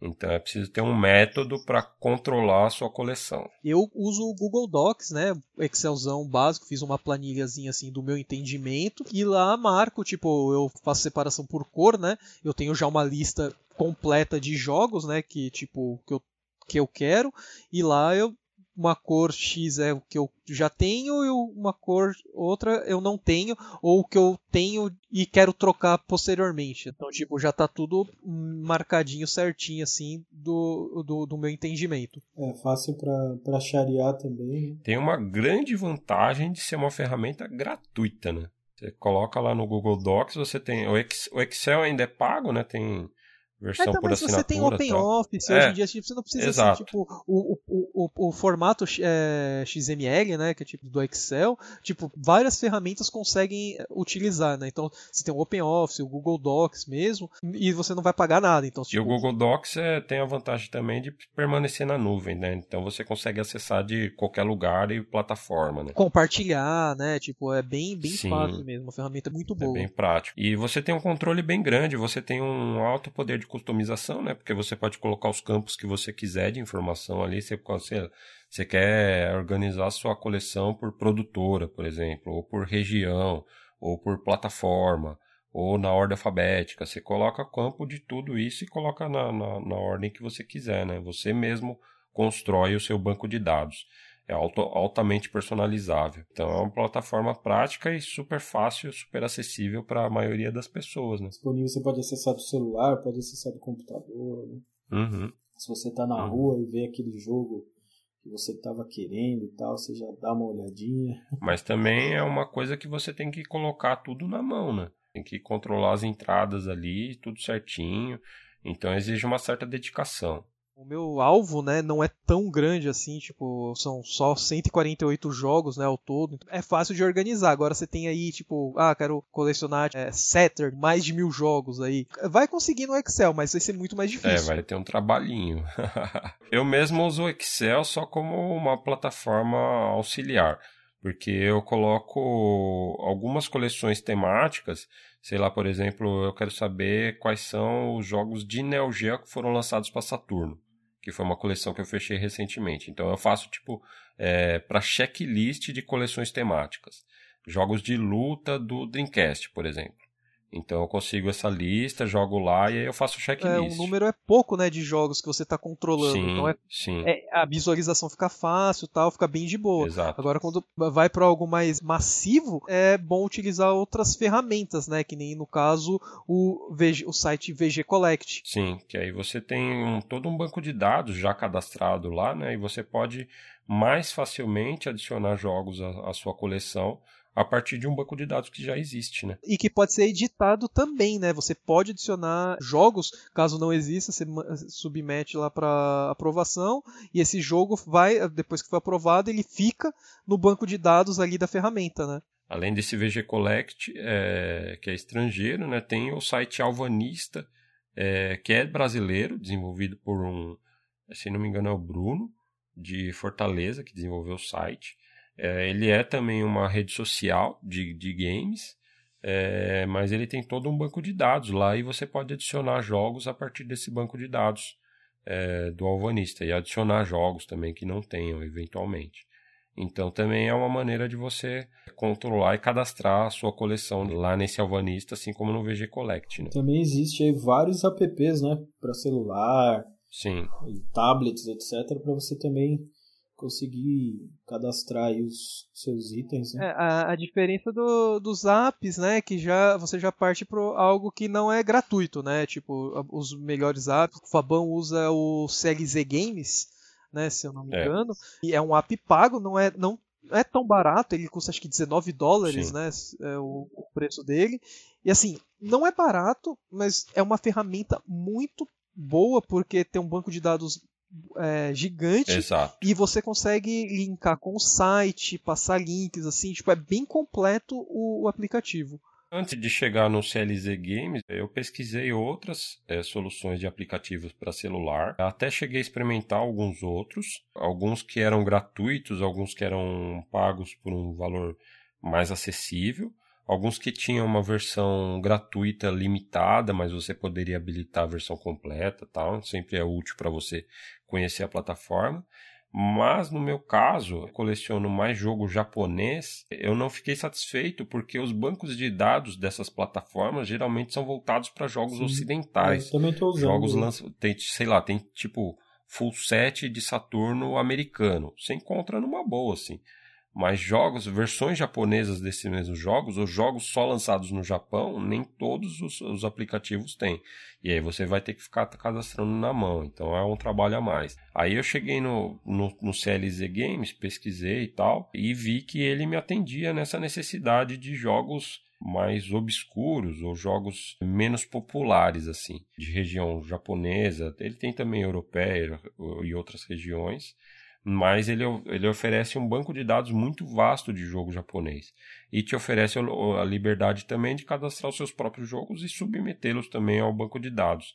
Então, eu achei super prático porque você pode, é, por exemplo, escanear o jogo por, pelo código de barras com a câmera do celular. Você não precisa ficar nem digitando. E aí você pode é, adicionar em lote. Sei lá, eu escaneei cinco, seis jogos que eu comprei aqui hoje, escaneia todos os, os, os códigos de barras na sequência e adiciona é, esse lote de uma vez só em, sei lá, 15 segundos. Então é super prático. Isso do código de barras é, é, elimina um tempo absurdo, cara. Sim, facilita demais, demais a sua vida. E ele tem conexão, como o Alex mencionou, com o site também. O, o dá para você comprar o, o aplicativo desktop, que também é pago, mas dá para você acessar a versão na nuvem e compartilhar a sua, a sua coleção na nuvem com outras pessoas para mostrar a sua coleção. Ou você pode importar para XLS, para planilha também, ou outros formatos. Então ele te dá uma, uma gama de opções assim imensa. Ele tem um, uma série de plugins, né? O, a, é, aplicativos irmãos para filmes, DVD, que é tudo interligado. Ele tem tipo sim, uma, sim. uma estrutura para é, isso daí. Né? É a série Collectors com Z no final. Então, se você entrar no site collectorsz no final.com, é, você vai entrar no site mãe aí de toda essa família de aplicativos de colecionáveis. Tem aplicativo para filme, para livro, para sei lá o que mais, e jogos também. E aí o, o de jogos é o, se chama CLZ Games. Mas tem outros aplicativos. Tem um para Android, se não me engano, que é o My Game Collection, que também é uma outra opção. Então, se você procurar lá Game Collection ou Game Collector na sua loja de aplicativos, você vai achar uma série de opções. Eu recomendo demais o CLZ Games, embora seja é um preço aí considerável, né? Mas é um investimento que eu acho que realmente vale a pena. E ele tem um trial, né? Tem um trial também. Eu cheguei a utilizar ele durante um tempinho, só que como eu falei, como minha coleção ainda não é tão grande igual a sua, né? ainda tô, vou manter no, no bom e velho Excel. É, o meu inclusive, tipo, da última vez que eu, que eu cadastrei assim com, com uma certa disciplina, já faz alguns meses, eu estava em 1.300 jogos. Aí eu já adquiri mais, já chegou mais um monte de coisa desde então que eu não consegui organizar e, e cadastrar ainda. É, mas já deve estar tá ultrapassando aí os 1.400. E aí, vira e mexe, eu, eu, tipo, aparece uma oportunidade de comprar, eu não me lembro certinho se eu já tenho o jogo ou não, tipo, eu só saco o celular, consulto ali na hora a coleção, já sei se tá na coleção, se não tá, e ter esse referencial assim é fundamental para você não perder o controle da coleção. A minha coleção eu deixo, eu deixo anotado aqui num, num papelzinho de pão que eu tenho aqui. São só uns oito jogos só e eu carrego comigo no bolso aí. Ele só esqueceu de falar que ele tem uns oito rolos de papel de pão na casa dele.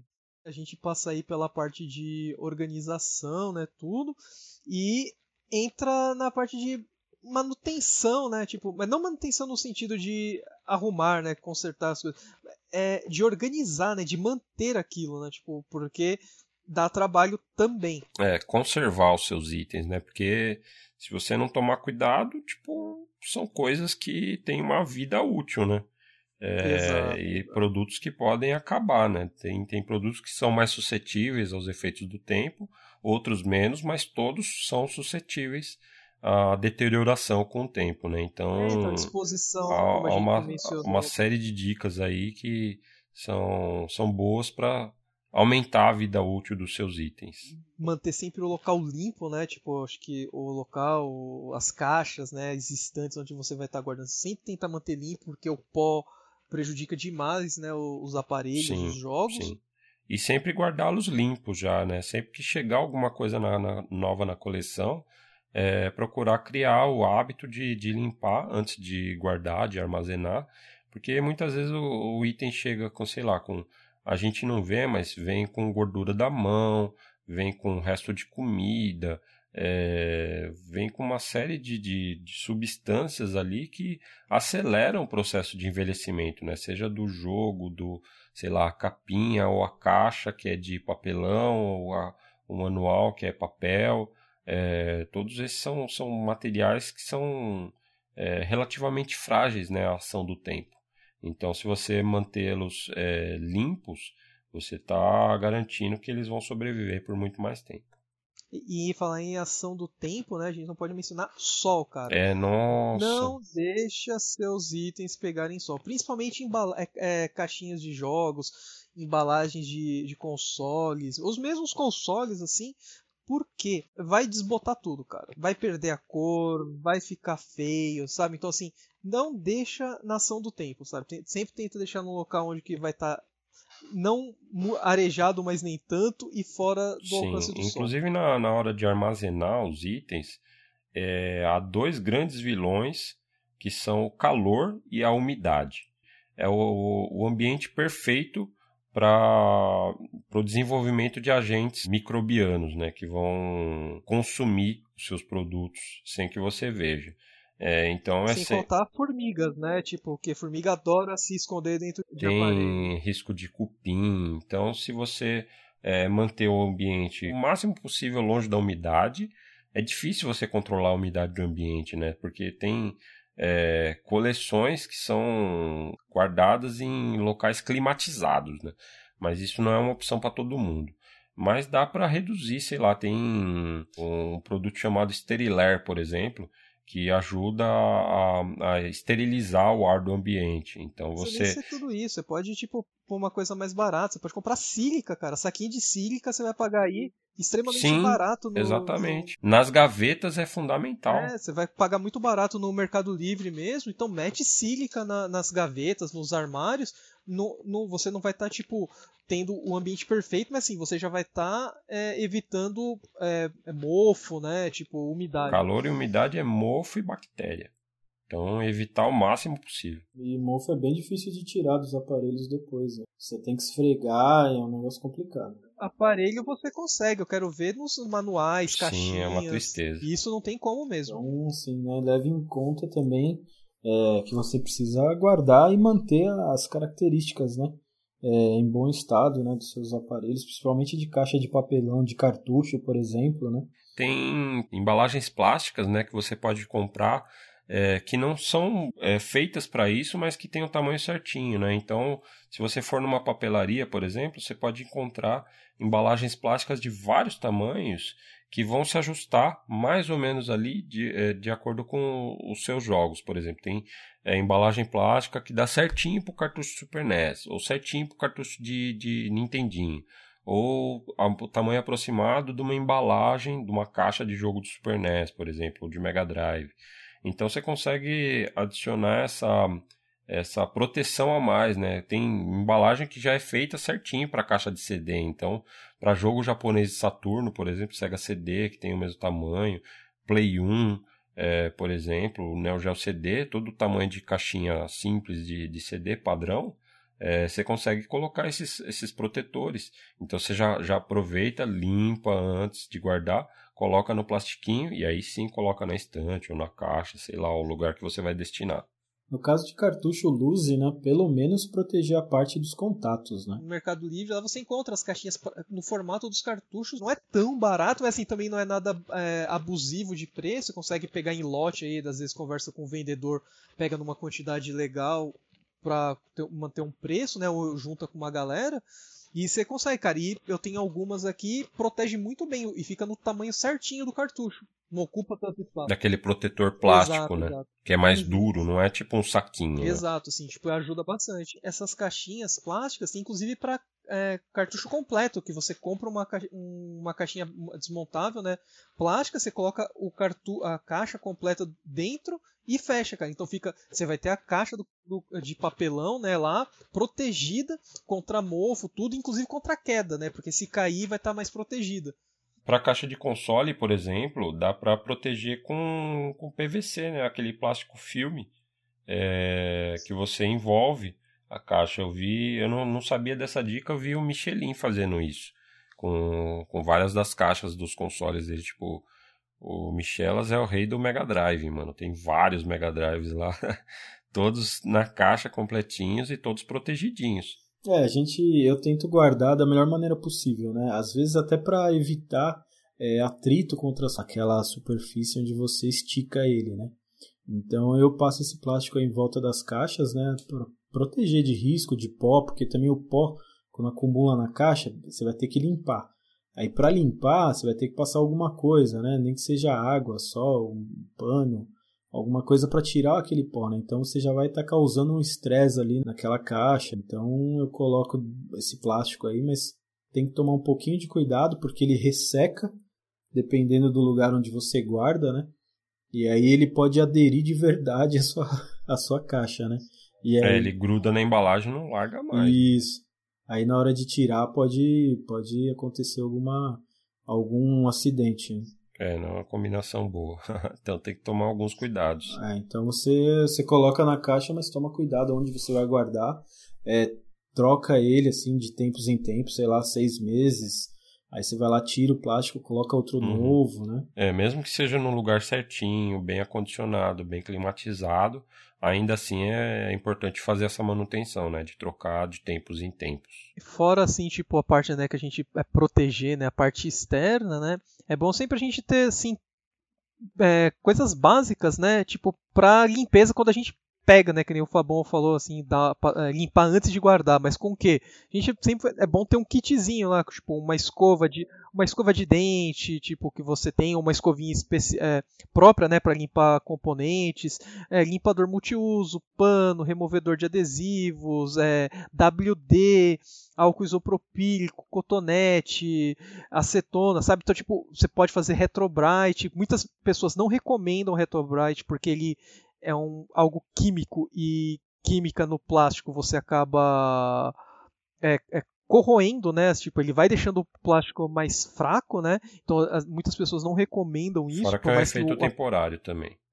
Exato, por mais que, fica mais bonito o aparelho ou o cartucho, você tá tipo ali, com o Michigan você está estressando, né? Ele e uma hora você pode, ele pode trincar, quebrar. Retrobrite é uma mistura química que você aplica no plástico quando o plástico amarela, né? O Super NES, por exemplo, é, eu acho que o exemplo mais clássico é, de console que vai amarelando com o tempo por ação de um componente que é colocado no, no plástico para evitar que ele pegue fogo facilmente. E aí esse componente faz com que o plástico, é, exposto à ação do tempo, principalmente à luz ultravioleta, é, vai amarelando com o tempo. E aí tem como você reverter esse amarelamento com a aplicação do Retrobrite, que é uma mistura de. de não é Cândida, é a. Cândida é a água sanitária. É, a Cândida seria a marca, né? Mas eu acho que vai a. Ah, é água. Água oxigenada. Água oxigenada, exato. Água oxigenada com um volume específico lá. É, e você faz essa mistura é, com um pouquinho de água sanitária para aplicar no plástico e aí deixá-lo à luz do sol, luz ultravioleta, é, e aí reverte esse processo de amarelamento, mas é algo que é uma aplicação um pouco agressiva para o plástico e não é um efeito permanente. Então ele vai voltar com o tempo esse amarelo do plástico. É, pouco tempo depois que você faz, ele já volta a ficar amarelo. É, eu fiz a aplicação no meu Dreamcast, confesso que ficou um resultado bom mas durou, sei lá, cerca de um ano, um ano e meio até voltar ao mesmo nível de amarelamento que estava antes. Então foi um tempo considerável, mas foi um trabalho perdido. É, você vai precisar ficar fazendo isso direto e como foi? Você vai, é uma hora o plástico vai pedir arrego, Sim. né? Sim, é. Exato. E fora esses é, materiais básicos, né, que você pega no dia a dia, né, para fazer, você tem aí produtos especializados, né, tipo para limpar contatos, né, de cartuchos, vão recuperar um pouco às vezes uma corrosão, tudo. Isso aí procurando você vai encontrar bastante é, produtos, né, específico para o público é, retrogame. Só lembrando novamente, não soprem o cartucho. E se soprar limpe depois. o Alex que fica com esse não, não, não resiste. Eu não consigo, cara eu não consigo. tipo, passei quase minha vida inteira soprando cartucho, não vai ser hoje que eu vou parar, né? Então. Tem ali do lado o cotonete com álcool isopropílico para fazer o, a higienização. E eu não sei, o bagulho é mágico. Você sopra e funciona. não dá para entender. Se não funcionasse. O sopro é o melhor, né? Pena que não vende, não vende engarrafado. Né? É, exatamente. Tipo, pra assim, aplicar direto no cartucho. Se fosse, se fosse alguma coisa proibida que não funcionasse, ok, mas você sopra e funciona. é, hoje em dia a gente tem até spray, né? Limpa contato em spray. Você vai lá dar uma espirrada. É mais ou menos a, a sensação de você soprar no é cartucho. É verdade, substitui bem. Te satisfaz também, né? e, assim, é, parte de manutenção, um assunto que pouca gente fala e tem conhecimento, mas é que é muito importante né, em coleções, é deterioração de CDs, cara. Que quase ninguém fala, mas assim, tipo, ou, ou ninguém, tipo, o pessoal tenta não lembrar disso, mas assim, vai acontecer. Se você tem um CD. É, porque é difícil de assumir isso. É, né? exato, exato. Tipo, é dolorido, na verdade, sabe? Você pagar, tipo, é, ali dois mil é. reais no jogo e saber que ele não vai durar, não é, amanhã ele pode estar tá morto, né? Então, tipo, todo jogo de CD ele é sujeito a morrer amanhã ou não depois. Não que os cartuchos não tenham uma expectativa de vida também, mas os CDs... O cartucho, com a diferença? Ele é uma coisa mais física, você consegue mexer e trocar componente você consegue fazer uma manutenção e um reparo. O CD, a partir do momento que ele deteriorou, apareceu um ponto. A gente chamava, lembra, Fabão, aqueles CDs de Saturn, de Saturn que tinha lá na sua casa? Minhoca, um né, que passou. No... É, minhoca, o verminho, né? Verminho, que, tipo, pode crer. Fica... Todos os CDs, cara, você vai ver assim, parece um caminho de verme mesmo, passando de é. fora a fora. E isso daí pegou no CD, cara. Já era. Não tem recuperação. É um abraço. Não tem o que fazer. O CD, você pode dar sorte dele né, dando uma parte externa que não pega a trilha de leitura. E o CD vai continuar funcionando. Só que isso uma hora vai chegar na trilha de leitura. É, é um negócio que é um efeito que não tem volta. Só vai piorar com o tempo. Apareceu, já era. Você pode ter certeza que aquele CD está condenado. E isso pode acontecer com qualquer jogo de CD. Não existe assim. Existem alguns jogos que são mais propensos, né? Os jogos americanos de Sega Saturn e Sega CD acontece muito, né? Não sei a qualidade do material uhum. que eles usavam. É Bem tipo, então, comum. então é o mais comum. PlayStation pode acontecer? Pode, mas é um pouco mais incomum. E outras plataformas também. Mas assim, tem em mente: CD não foi feito para ser eterno. E tem variações desse caminho de verme também. Tem os microfuros, né? Que são furinhos que aparecem é, na camada reflexiva do CD. É, e tem o descas descascamento também, às vezes. Eu... Descascamento também é dolorido, que tipo sai a parte de cima inteira do CD. E é, é, é realmente triste quando você pega um, um, CD da sua coleção que você sabe que está ali, quando você vai pegar e ele já está deteriorado, é bem complicado.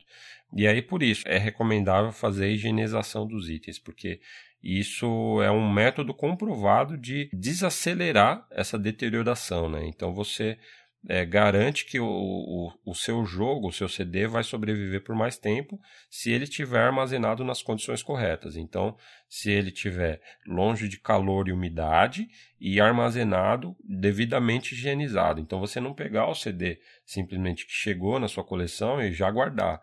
Dá uma, pega um, um, um pano de microfibra com um pouco de álcool isopropílico é, e faz a higienização da camada é, do, do, dos dois lados do CD. Então, com isso, você garante que você está tirando toda gordura que está ali, é, toda é, bactéria que pode, ou mofo que pode estar tá ali acumulando junto com essa sujeira, com esse resíduo orgânico é, que está ali. É, e aí você vai guardar e ele não vai sofrer essa aceleração do envelhecimento né, do, do, do CD. É, inclusive na lateral do disco, né, que é onde a gente costuma segurar, né, onde tem o contato com a mão. Sim, é verdade. E também tomar cuidado, é né? o ponto mais crítico, né? Uhum. Não colocar a mão suada, de repente a mão suja, né, no CD. É, tem pessoas tá, que naturalmente produzem enzimas é, mais ácidas. Então, essas pessoas que, que sabem né, que são assim, por exemplo, manuseiam muito, por exemplo, o mouse do computador, né, que você sempre está com a mão ali, o mouse vai começa a dar aquela corroída, volante do carro começa a dar aquela descascada e tudo. Isso são sinais que a pessoa tem acidez, né, no suor, etc. Né? Então, tomar muito cuidado. E é porque... normal, muita, a maioria das pessoas tem isso daí, né, se você for sim, ver mesmo. Sim. Então, assim, tomar bastante cuidado na hora de pegar o CD e tal. De repente, sei lá, põe uma luva, né? Pode até parecer é, fresco demais, mas de repente naquele seu Castlevania lá do PC Engine, lá é, vale a pena, é. entendeu? E assim, Verdade. como o Fabão falou, tentar guardar sempre da melhor maneira possível, né? Esses saquinhos de CD, né? Eu chamo de saquinhos de CD, mas que já, já são no formato do CD, né? Então coloca aquilo lá e fecha. Quando você fecha, você é, apesar de ter o ar ali dentro e tudo mais, né? Mas você impede de outras coisas que estão fora entrar ali, né? Umidade. Está isolando contra agentes externos. E também não ficar manuseando direto, né? Toda hora pega, tira, põe. É aquilo que a gente falou no começo do episódio, né? Que nem todo jogo você vai ficar jogando direto, né? Sei lá, você tem um Taromaru do Saturno na sua coleção. Pô, esse jogo custa 500, 600 dólares.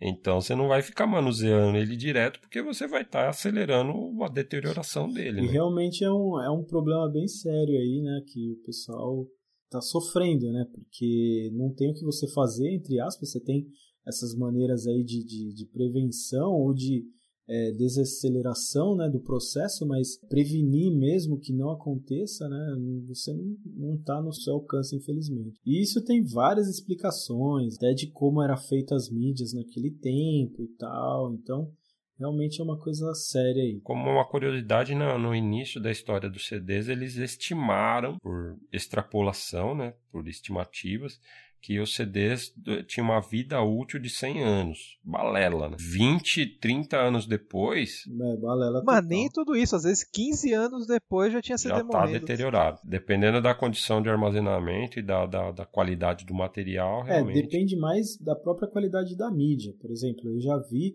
muito jogo de Xbox One e PlayStation 4 descascando. Que já é outra mídia, inclusive. Já é outra né? mídia, pô, tá sendo feito agora.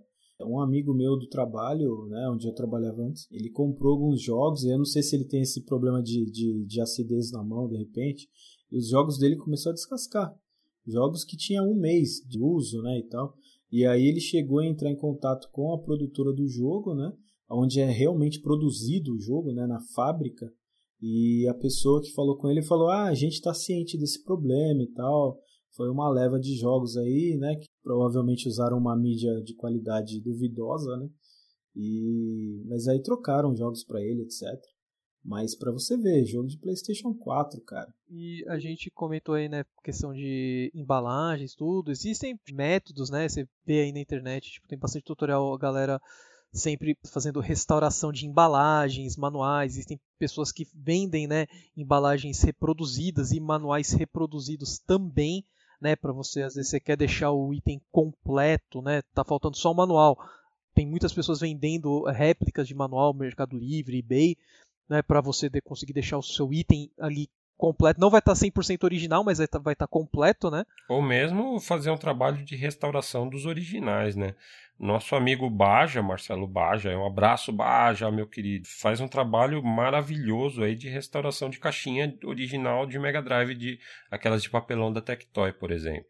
Que é um trabalho, assim, artístico, artístico. mesmo, à mão, é, realmente ali no detalhe com todo o cuidado de um artesão de fato. Então é um trabalho Dá que outra vida, outra vida ao, ao produto, né? Exato, é minucioso, não é para todo mundo, mas é uma possibilidade que existe aí. É, também o nosso amigo André Megamente, maravilhoso. É, um abraço também, André. É, ele estava postando outro dia, ele, ele, faz coleção também de, de jogo de Mega Drive da Tectoy. É, e inclusive ele está quase. Quase completando o full set jogos da Tectoy. Sim, sim. Coleção, nossa, admirável. É, e aí ele postou outro dia fazendo restauração de manual de jogo de Mega Drive com algodão e com água sanitária, né, que faz aquele branqueamento, né, tem o, o efeito alvejante. Então para tirar mancha, por exemplo, é, tirar anotação, anotação de caneta. É sempre importante, é, cuidado, sei lá, né? seja lá qual o material que você for utilizar, fazer um teste, né? Então, fazer uma aplicação bem pequena numa região escondida, por exemplo, numa parte interna da caixa, numa folha do meio do manual, não da capa do manual. Sempre fazer um testezinho ali para ver se não vai é, dar ruim, né? É, e aí você tem essas opções de restaurar e de melhorar a aparência do, da sua embalagem ou do seu manual. Pesquisar bem também como é que faz, né, etc, para não fazer porque depois que estragou aí já era. Né? É, exato. Então pegar um manual que você não dá muita bola ou, ou um manual que você tem repetido por exemplo, é para fazer teste. Você pega ali um, um manual que já está detonado mesmo, sem, sem chance de recuperar. Você pode usar as páginas dele como teste, né? Para tipo ver o que, que você pode melhorar. Vai aprendendo, sim, né? Sim, exato. Então, aí você tem, exato. aí você fica com essas duas opções, né? Ou você acaba comprando aí um manual reprodução, né? Que existem alguns de qualidade extremamente boas, né? O pessoal usa um, um é, papel bom, impressão boa, ou uma recuperação aí que não é para, infelizmente, não é para todo mundo, né? Inclusive caixinha repro, o Michelas comprou recentemente de Super Famicom, né? Comprei. Exato. É. É, aquela coisa que a gente estava falando, tem jogo que está ficando tão caro, né, fora do nosso alcance, e de repente, para você procurar uma cópia completa, é um preço grande, né, um preço elevado. Então eu achei alguns cartuchos Luzi, né, e aí acabei comprando as caixinhas aí repro, né, só para colocar, para colocar lá na sua coleção, dar um charme ali no seu Ficar jogo. Ficar mais bacana na estante. Sim, aí, tipo, fazendo isso custou bem mais barato do que comprar o jogo CIB, né? Que seria completo na caixa. Né? Então, como eram jogos que eu não tinha aquela coisa de ah, eu queria colecionar totalmente original, né? Não fazia tanta questão. Aí eu acabei partindo para essa solução aí.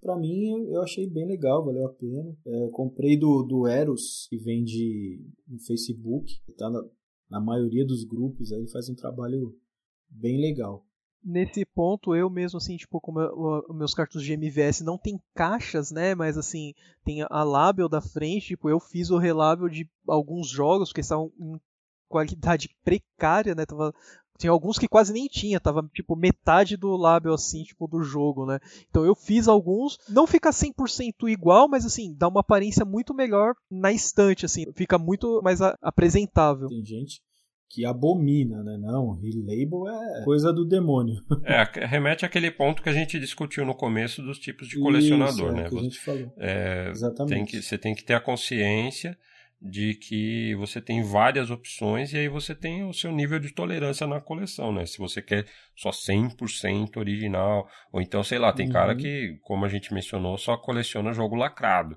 É, então, aí vai da, do seu nível de tolerância, né? Se pode ser Isso. jogo repro ou não, sabe? Tem é. que ser original, mas pode ser relabel, pode ser é, caixa uhum. repro, por exemplo, mas o jogo tem que ser original. É, e aí é legal você pensar no que você acha bacana, né? Nem pensa, ah, vou perder valor, ah, esse jogo ninguém vai querer comprar. Pensa no que você tá afim, né? No que você prefere.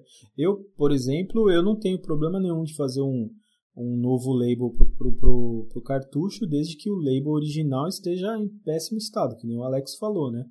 Então, para mim, eu prefiro um label clonado, vamos dizer assim, um, um relabel, né, do que ter um label horrível no cartucho, rasgado, de repente. É, tipo, né? tirando. Então, mas isso é sou eu, né? É, tirando assim, tipo, a parte de limpeza básica que nem a gente já mencionou, que serve tanto dos jogos, servem para os consoles, tem aí as manutenções, tipo, internas, né? Tipo, troca de capacitor e outras coisas aí que o Michelinha todos os dias está fazendo na Gamescare, né? E aí, além da, da, da manutenção e dos cuidados que a gente tem que ter com os jogos, é, tem os cuidados também com os consoles, né?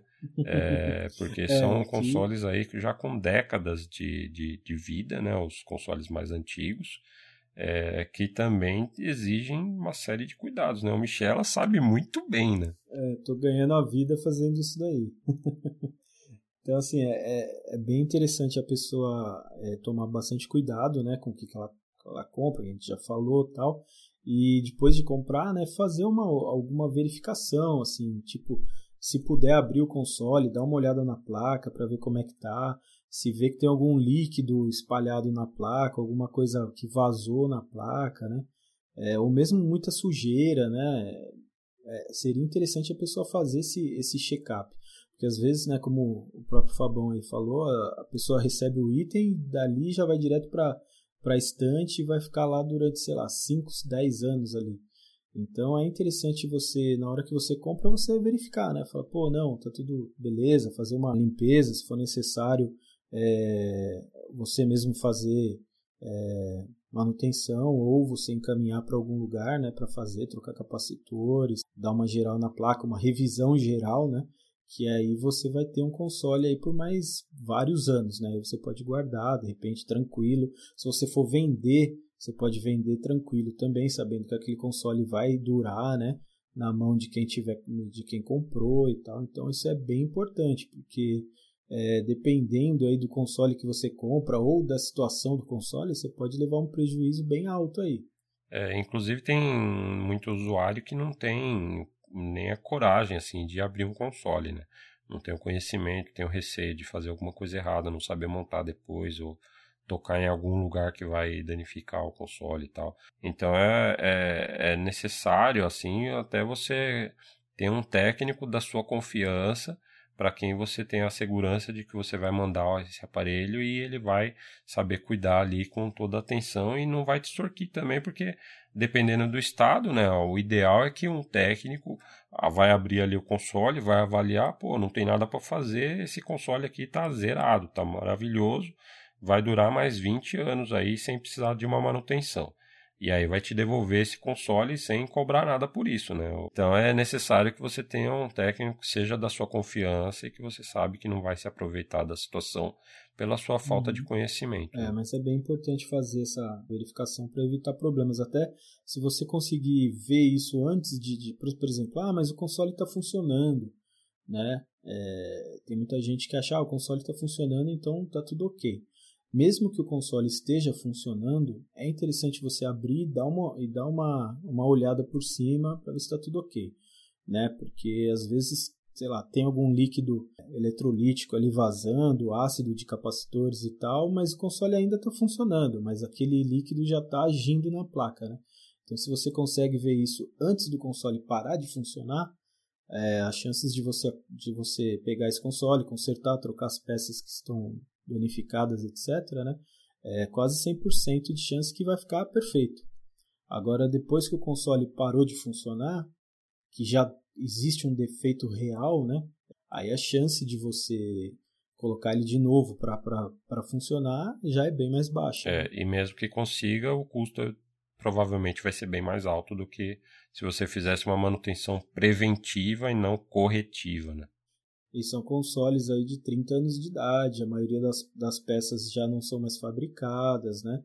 Então, se de repente é, algum problema desse afeta algum chip proprietário ali do console, etc., então a chance de você arrumar é bem menor, né? Só se você tiver um outro console desse já descartado e, e aquela peça por sorte está boa, então você consegue tirar de um console para colocar no outro. Né? E aí você já é um colecionador veterano, vacinado, velho de guerra, já sabe todas as manhas, conhece o mercado, sabe os preços de cabeça, é, sabe como fazer manutenção, sabe controlar a sua coleção exemplarmente e mas está suscetível ainda a diversos riscos do, do colecionismo, é, né? Nem tudo é um mar de rosas, né? Tipo, às vezes você pode estar tá entrando aí num buraco sem ver e se prejudicando bastante. Né, é, é preciso muita cautela em diversos pontos aí que podem oferecer riscos aí para esse seu hobby. E o primeiro é o vício em compra, né, cara? Tipo, acho que esse. Uhum. É, acho que é o, o, o que afeta primeiro, principalmente o cara que está começando, né, cara? Porque o cara vai na empolgação, começa a comprar, comprar, comprar, comprar, comprar. Como a gente já mencionou, né? Teve casos aí de pessoas que tá se, se endividou, a pessoa começa a quebrar o orçamento de casa e tipo, e só que você tá feliz por ter comprado aquilo, sabe? Então, tipo, a, o ato de comprar, de conseguir o item te trouxe satisfação. Você não tá, tipo, você só jogou no canto ali, você às vezes começa a virar um acumulador só comprando, comprando, comprando. E a, e a gente sabe. Você fica que... viciado na, nesse, nesse, nesse sentimento de felicidade momentânea, né? Exato. Que te traz a compra. É. Exato. E a gente conhece pelo tempo já no mercado, assim, tipo, nacional. Existem muitos colecionadores acumuladores. Você vai ver caras aí que tem coleções gigantescas com itens jogados de tudo quanto é jeito, itens raros jogados, assim, o cara foi comprando, comprando, comprando, comprando, comprando, comprando, comprando, e se afundou naquilo, né? Uhum. E aquelas coisas que de repente que ele já tem nem tem valor mais para ele, né? O que ele, o que ele dá valor, dá prioridade às coisas que ele ainda não tem, né? Que ele vai comprar e, e vai sentir esse prazer de comprar, né? Depois que comprou, às vezes até joga num canto lá e nem lembra mais que tem, né? é, nos Estados Unidos e Japão acontece um bagulho que é muito comum né, principalmente nos leilões, que é o chamado bid war, né, que é a batalha de lance, né, que tipo tem muito cara que não é tipo ele tá simplesmente lá para ganhar o item o prazer do cara é ganhar determinado item na, ali no, no leilão. Por aqui acontece também, nos leilões de Facebook, por exemplo. Acontece também. Acontece, às vezes você vê o item vale 200 reais, o cara compra tipo, por 400 numa é, guerra sendo de Sendo que o cara assim. poderia comprar, sei lá, no Mercado Livre, no LX, o mesmo item por 200 reais. É, ia lá e comprava direto, mas não, preferiu entrar num leilão competindo com alguém Aí vira aquela guerra de ego, né? Não, eu posso mais que você e tal. E isso às vezes passa não somente na internet, né, cara? Às vezes você sem ver assim com um grupo de amigos, você começa a competir com seus amigos para ver quem compra mais, quem tem mais coleção, quem tá com a coleção mais, mais, mais foda, maior, assim. E isso é prejudicial também. Se não é aquela, aquela coisa tipo sadia, né, de você comprar, mostrar legal para seus amigos, vira uma competição ruim, né? Ainda mais com seus amigos e tal, né? Pessoas que você tem contato, né? Acaba, o cara compra um item, o outro cara vê, fica com inveja, né? Que é um sentimento negativo, e aí quer comprar, quer passar o cara, quer ter mais coisas que o cara só pra é, ter esse, esse, esse sentimento, né? De que, ah, eu tenho mais e tal. Nunca quer ficar por baixo, né? Isso daí não tem nada a ver também. Interessante. É, tem pessoas com perfil mais competitivo, né? uhum. né? Então tem que tomar bastante cuidado uhum. é, de aliar esse espírito competitivo com o colecionismo, né? É. Acho que o Pode colecionismo é algo que tem que ser é, de você para você, assim, a sua relação consigo mesmo para satisfazer os seus desejos, assim. A partir do momento que você faz o, a coleção tendo sempre como referencial os outros, é, você está assumindo um risco muito perigoso. E assim, isso é, é, muito comum né, na cena assim, de colecionismo, retrogame, que existem tipo a competição de ego, né, cara? Então você vê caras postando, ah, minha coleção é assim, assim, maior, é muito grande, não sei o que, eu tenho esse item, o cara só mostra item raro, item caro, aí vem o outro, então, mas eu tenho isso daqui também que é raro e fica nisso, cara. Tem cara que briga, perde amizade por causa disso. E é uma coisa bem comum, assim, é, quando você começa a conhecer os bastidores, né, do colecionismo, assim, nacional. Você vê determinado cara é brigado com outro porque o outro comprou um lote na frente dele e ele não conseguiu comprar, sabe? Tipo, tem muito dessas coisas. É, tem que ser uma coisa que vai te trazer felicidade, né? É uma coisa que te dá prazer em fazer, né? Se é uma coisa que começa a já te trazer sentimentos negativos, inveja, angústia, sei lá, você fica chateado porque você queria ter um item e não consegue, é, e aí começa a trazer, né, sei lá, depressão para a pessoa ou alguma outra coisa é, negativa, né, é um sinal que você já tem que mudar alguma coisa. Né? Reconsiderar. Né? Às vezes, assim, voltando, tipo, tanto nessa parte de ego como no vício, às vezes você vai precisa, né, de tratamento psicológico.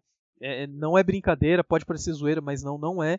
Existem pessoas com compulsão, né, e ela pode se manifestar de diversas maneiras né? Seja em compra, seja em disputa de ego, né? Tudo, mas isso tudo vira uma compulsão e isso exige acompanhamento profissional. É, pode prejudicar a sua saúde, pode prejudicar a sua relação com seus amigos ou com a sua família mesmo, porque se você for um acumulador, você pode estar tá deixando um ambiente insalubre para dentro da, da, sua casa, né? Exato. É, pode comprometer o seu próprio orçamento também, se você for um comparador compulsivo, né?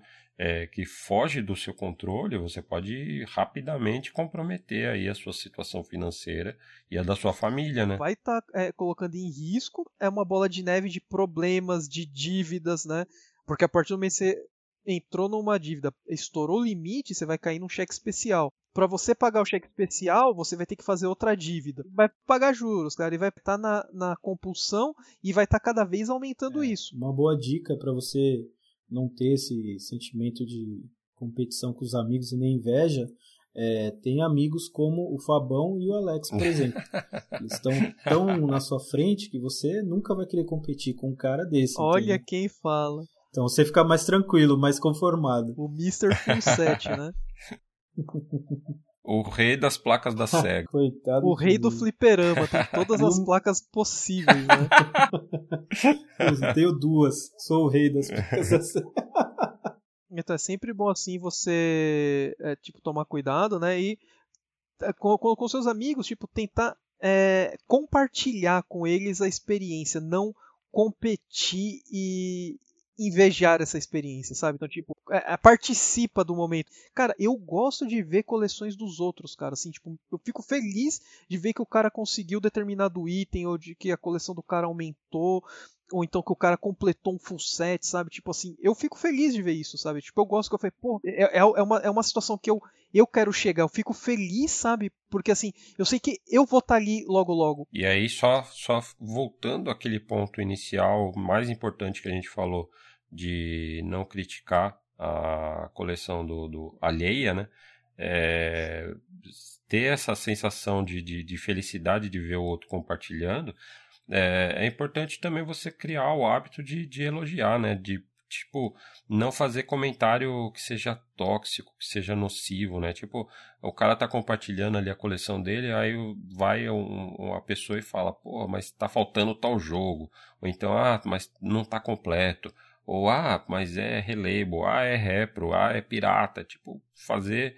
Não, tipo, comemora ali junto com a pessoa, né? Você ter esse sentimento positivo também te ajuda. Troca invejar para admirar. Admira, cara. Sim. Eu vejo o cara organizando na prateleira, tal, tudo assim. Eu falo, é o que eu quero fazer, cara. É o que eu quero chegar para mim. Eu não tô invejando o cara. Eu, é, é algo que eu tô batalhando para conseguir também. E eu fiquei feliz porque o cara conseguiu aquilo. É, compartilhar alegrias, né, cara? E não sentimentos ruins. No grupo que eu participo de, de MVS com, com, dois, com dois amigos, cara, um, é um ou outro, assim, tipo, postando assim, putz, consegui isso, caramba, que legal, cara, esse item é muito raro, bacana, logo logo eu vejo se eu consigo também. Ah, se eu conseguir um mais barato, eu te passo, porque agora eu já tenho, sabe? Então, tipo, é, forma aquela. uma ação boa traz uma ação boa, sabe? Tipo, parece coisa clichê de cinema, tal, assim, tipo, frase pronta, mas não, não é, cara. Tipo, você criando um ambiente é, sadio, você vai conseguir é, manter uma relação ali de amizade sadia com as outras pessoas. E aproveitando a deixa aqui que a gente está falando de sofrimento, é, praticar também o ato de desapego. Desapego ali na hora é, é muito importante. Às vezes você está procurando um item faz tempo já e tal, não consegue achar. De repente você consegue achar. Aquele item chegou para você numa hora errada. Que você não está podendo comprar, ou que você já estourou seu orçamento, ou que o item está acima do preço, entendeu? E aí você vem aquele sentimento assim que se eu não comprar agora, nunca mais eu vou achar esse item. Então acho que é interessante também a gente praticar esse desapego que nem o Alex falou, né? Deixa passar. Acho que inclusive o Michelas é a pessoa mais adequada para falar sobre isso nesse momento, porque ele praticou isso hoje mesmo, assim, foi um negócio exemplar. Porque surgiu um Golden Axe é, The Duel do, da STV, da placa STV, o cartucho, né? Que é o mesmo jogo que tem para Saturno, é, mas é da placa de arcade da, da SEGA. E é um item que não é todo dia que aparece. E aí apareceu no, no Yahoo Auctions, é, fechando hoje. Aí eu passei lá o link pro Michelas tal. O Michelas mandou o. Mandei um, um lance humilde. Um lance. é, que ele podia. Que, que, que ele podia dispor assim. Uhum. E aí começou a subir, subir. Aí o Michelas falou: pô, não, não vai dar pra mim. Aí eu fui pesquisar, eu vi que um, o, tipo, nos últimos meses não apareceu nenhum no Yahoo Auctions, uhum. no, no Golden Axe de STV. Desde novembro, assim, que é o mais é, para trás que o Yahoo consegue buscar, né? Não apareceu nenhum. E aí eu falei isso pro, pro Michelas. O Michelas falou: ah, não, eu vou deixar pra, pra, pra outra vez, não dá pra mim. E aí deixou passar realmente a oportunidade. É, mas é exatamente isso que o Michelas está falando. Tipo, conseguir abrir mão, porque não vai ser só agora que vai aparecer. Mais para frente, quando tiver condição certinha te, é, e puder comprar, vai aparecer novamente é, a oportunidade. Se, se, se, tem uma coisa que eu, que eu aprendi aí nesses anos que eu, que eu tô colecionando e tal, né? É que você nunca sabe o que, que vai acontecer, né? De repente você, nossa, tem um item que você fala, ah, nunca vou ver esse item na minha vida e de repente no outro dia aparece, entendeu? Então, eu mesmo já, como, como o Fabão falou, né, a gente tenta praticar esse, esse desapego, é difícil. É, eu acho que até para mim, acho que acho que eu do, do, desse nosso grupo aqui, acho que eu sou o pior, sou o mais afoito é, para ir, para comprar e tal, né? Mas realmente é uma coisa que às vezes é, é, é ruim, né? É ruim. Então é bom você praticar isso daí e tenha em mente que outras oportunidades virão, né? Sim, a Slipstream mesmo que eu mencionei, que o Michelas me, me ajudou aí na negociação, é... surgiu uma oportunidade de comprar uma no, no Yahoo Auctions mesmo, que apareceu. Embora seja um jogo que tenha sido lançado só aqui no Brasil, né, tem colecionadores no mundo inteiro que tem essa placa e são unidades super limitadas, né? E aí apareceu um cara vendendo no Japão. Só que ela chegou num, num valor assim que não, não dava para mim naquele momento. Eu acabei não conseguindo e, e, deixando passar essa oportunidade com, com um aperto no coração, assim, tipo, nossa, nunca mais vai aparecer essa placa na minha vida, assim, tipo, só agora, porque são tão poucas unidades, é um negócio tão limitado que, tipo, ninguém mais vai colocar à venda. E aí, do então, nada. Não só apareceu, como apareceu completa. Muito melhor, tipo com gabinete, com, com volante, tudo certinho. E já aqui no Brasil, tipo, não tem que não tive nem que importar a placa de, de um outro país, do, do Japão, que ia ser mó caro. Podia chegar a placa aqui detonada, porque placa de arcade é um negócio mais frágil, né? Foi uma oportunidade assim que passou, fiquei com aperto no coração, mas depois veio a lição de que, tipo, aparece de novo, desencana, não, não precisa ficar é, com esse remorso todo. É, não precisa ter esse desespero. Isso vai aparecer o exato item, pode aparecer um outro que você estava procurando. Há uns tempos atrás mesmo, eu perdi um lote. O, o Fabão Michelinha, eu comentei com eles, eu perdi um lote de três jogos de MVS com preço muito bom, assim, jogos que não são não são fáceis de achar e com preços é, relativamente altos aqui no Brasil.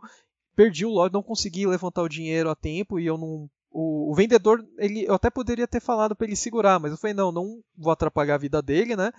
Ele vendeu tudo e fiquei meio assim, fiquei chateado, porque eu queria ter aquele lote. E foi o que? Semana passada eu vagando pelo Mercado Livre, encontrei dois outros itens muito difíceis também de encontrar aqui no Brasil por um valor muito abaixo do mercado. Perdi um jogo, encontrei outro, sabe? Então, tipo. É, seguir em frente que uma hora vai aparecer outro, com certeza. Por mais. É, vida que segue. E outro risco também no, no colecionismo é você encarar a coleção como investimento, né? É sempre algo muito delicado, é algo que pode ser mas que não deve ser encarado como tal, né? É, é, foi igual eu, eu mencionei, né, cara, como o anteriormente, com o jogador de Magic, cara. O cara, tipo, começa a ver o mercado, porra, fulano ali tá fazendo leilão, adoidado, tá ganhando dinheiro, porra, vou comprar aqui o lote e vou e começa a investir em cartucho e vende. Só que aí o cara não consegue vender porque ele acha que o item vale 300, só que normalmente não vende por 300.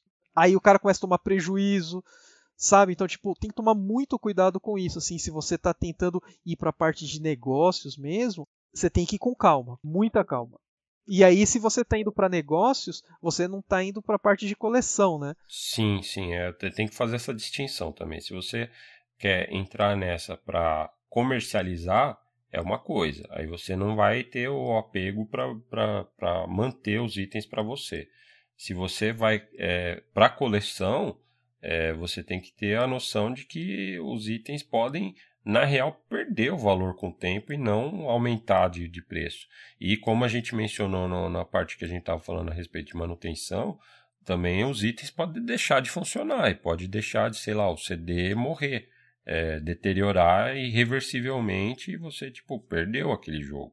Então, encarar isso como um investimento é algo que é, tem os seus riscos. O Jean mesmo, da Top Games, né, que a gente já mencionou ele aqui nesse episódio, tipo, o cara, ele era colecionador tudo, aí acho que por questões de particulares, acho que tá, tem a reforma da casa dele que ele tá fazendo, e falou, vou vender tudo. E, tipo, virou tá, um dos maiores leiloeiros lá do Top Game, né?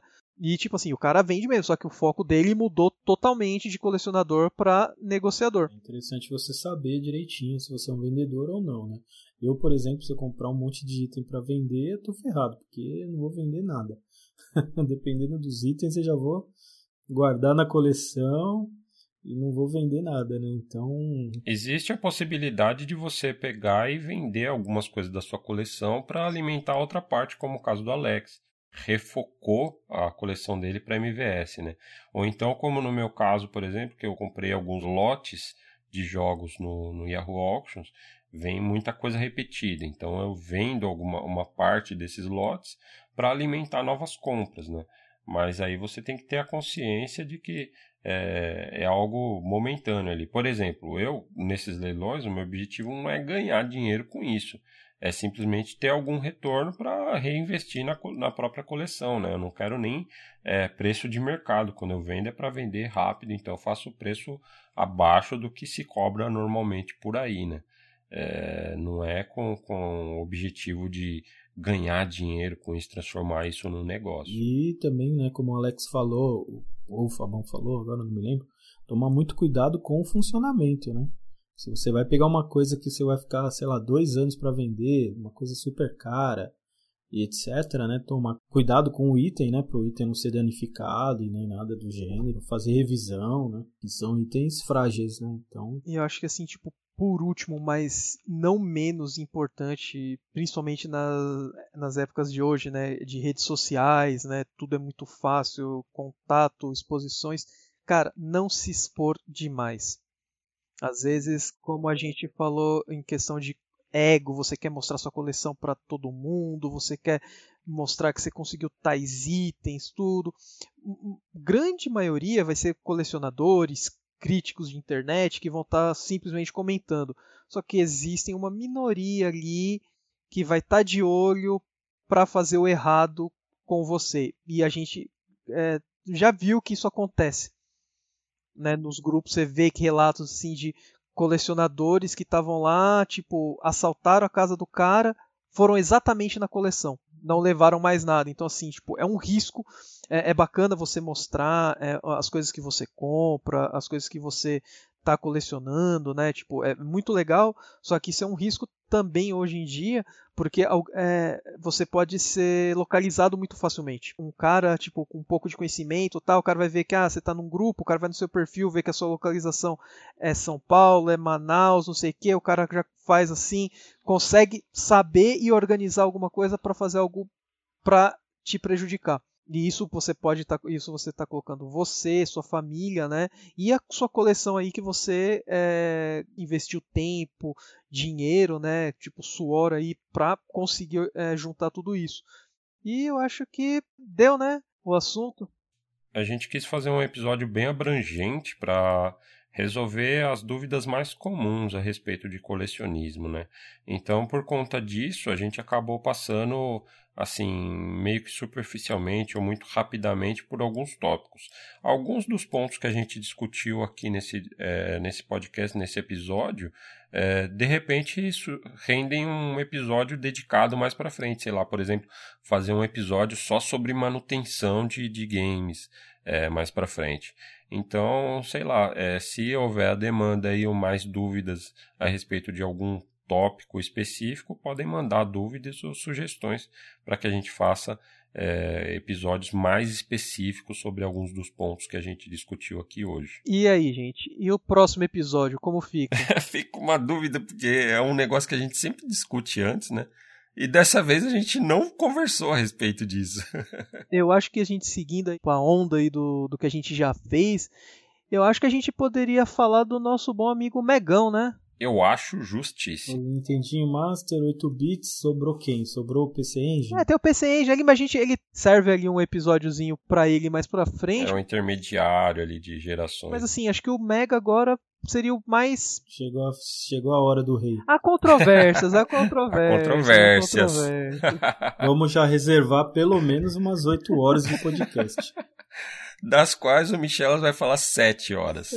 sete horas no mínimo.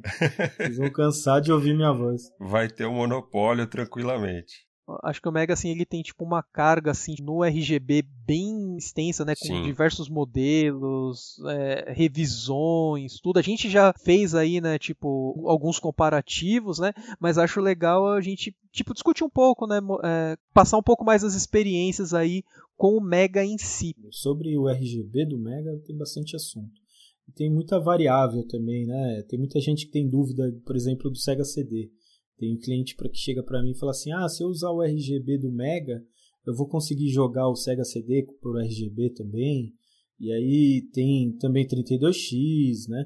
E por aí vai. Então, se tudo der certo e nada é, impedir, daqui mais 15 dias um próximo episódio do RGB Inside Podcast sobre o Mega Drive. É bom, depende. Se sair o update do Monster Hunter, eu não me responsabilizo.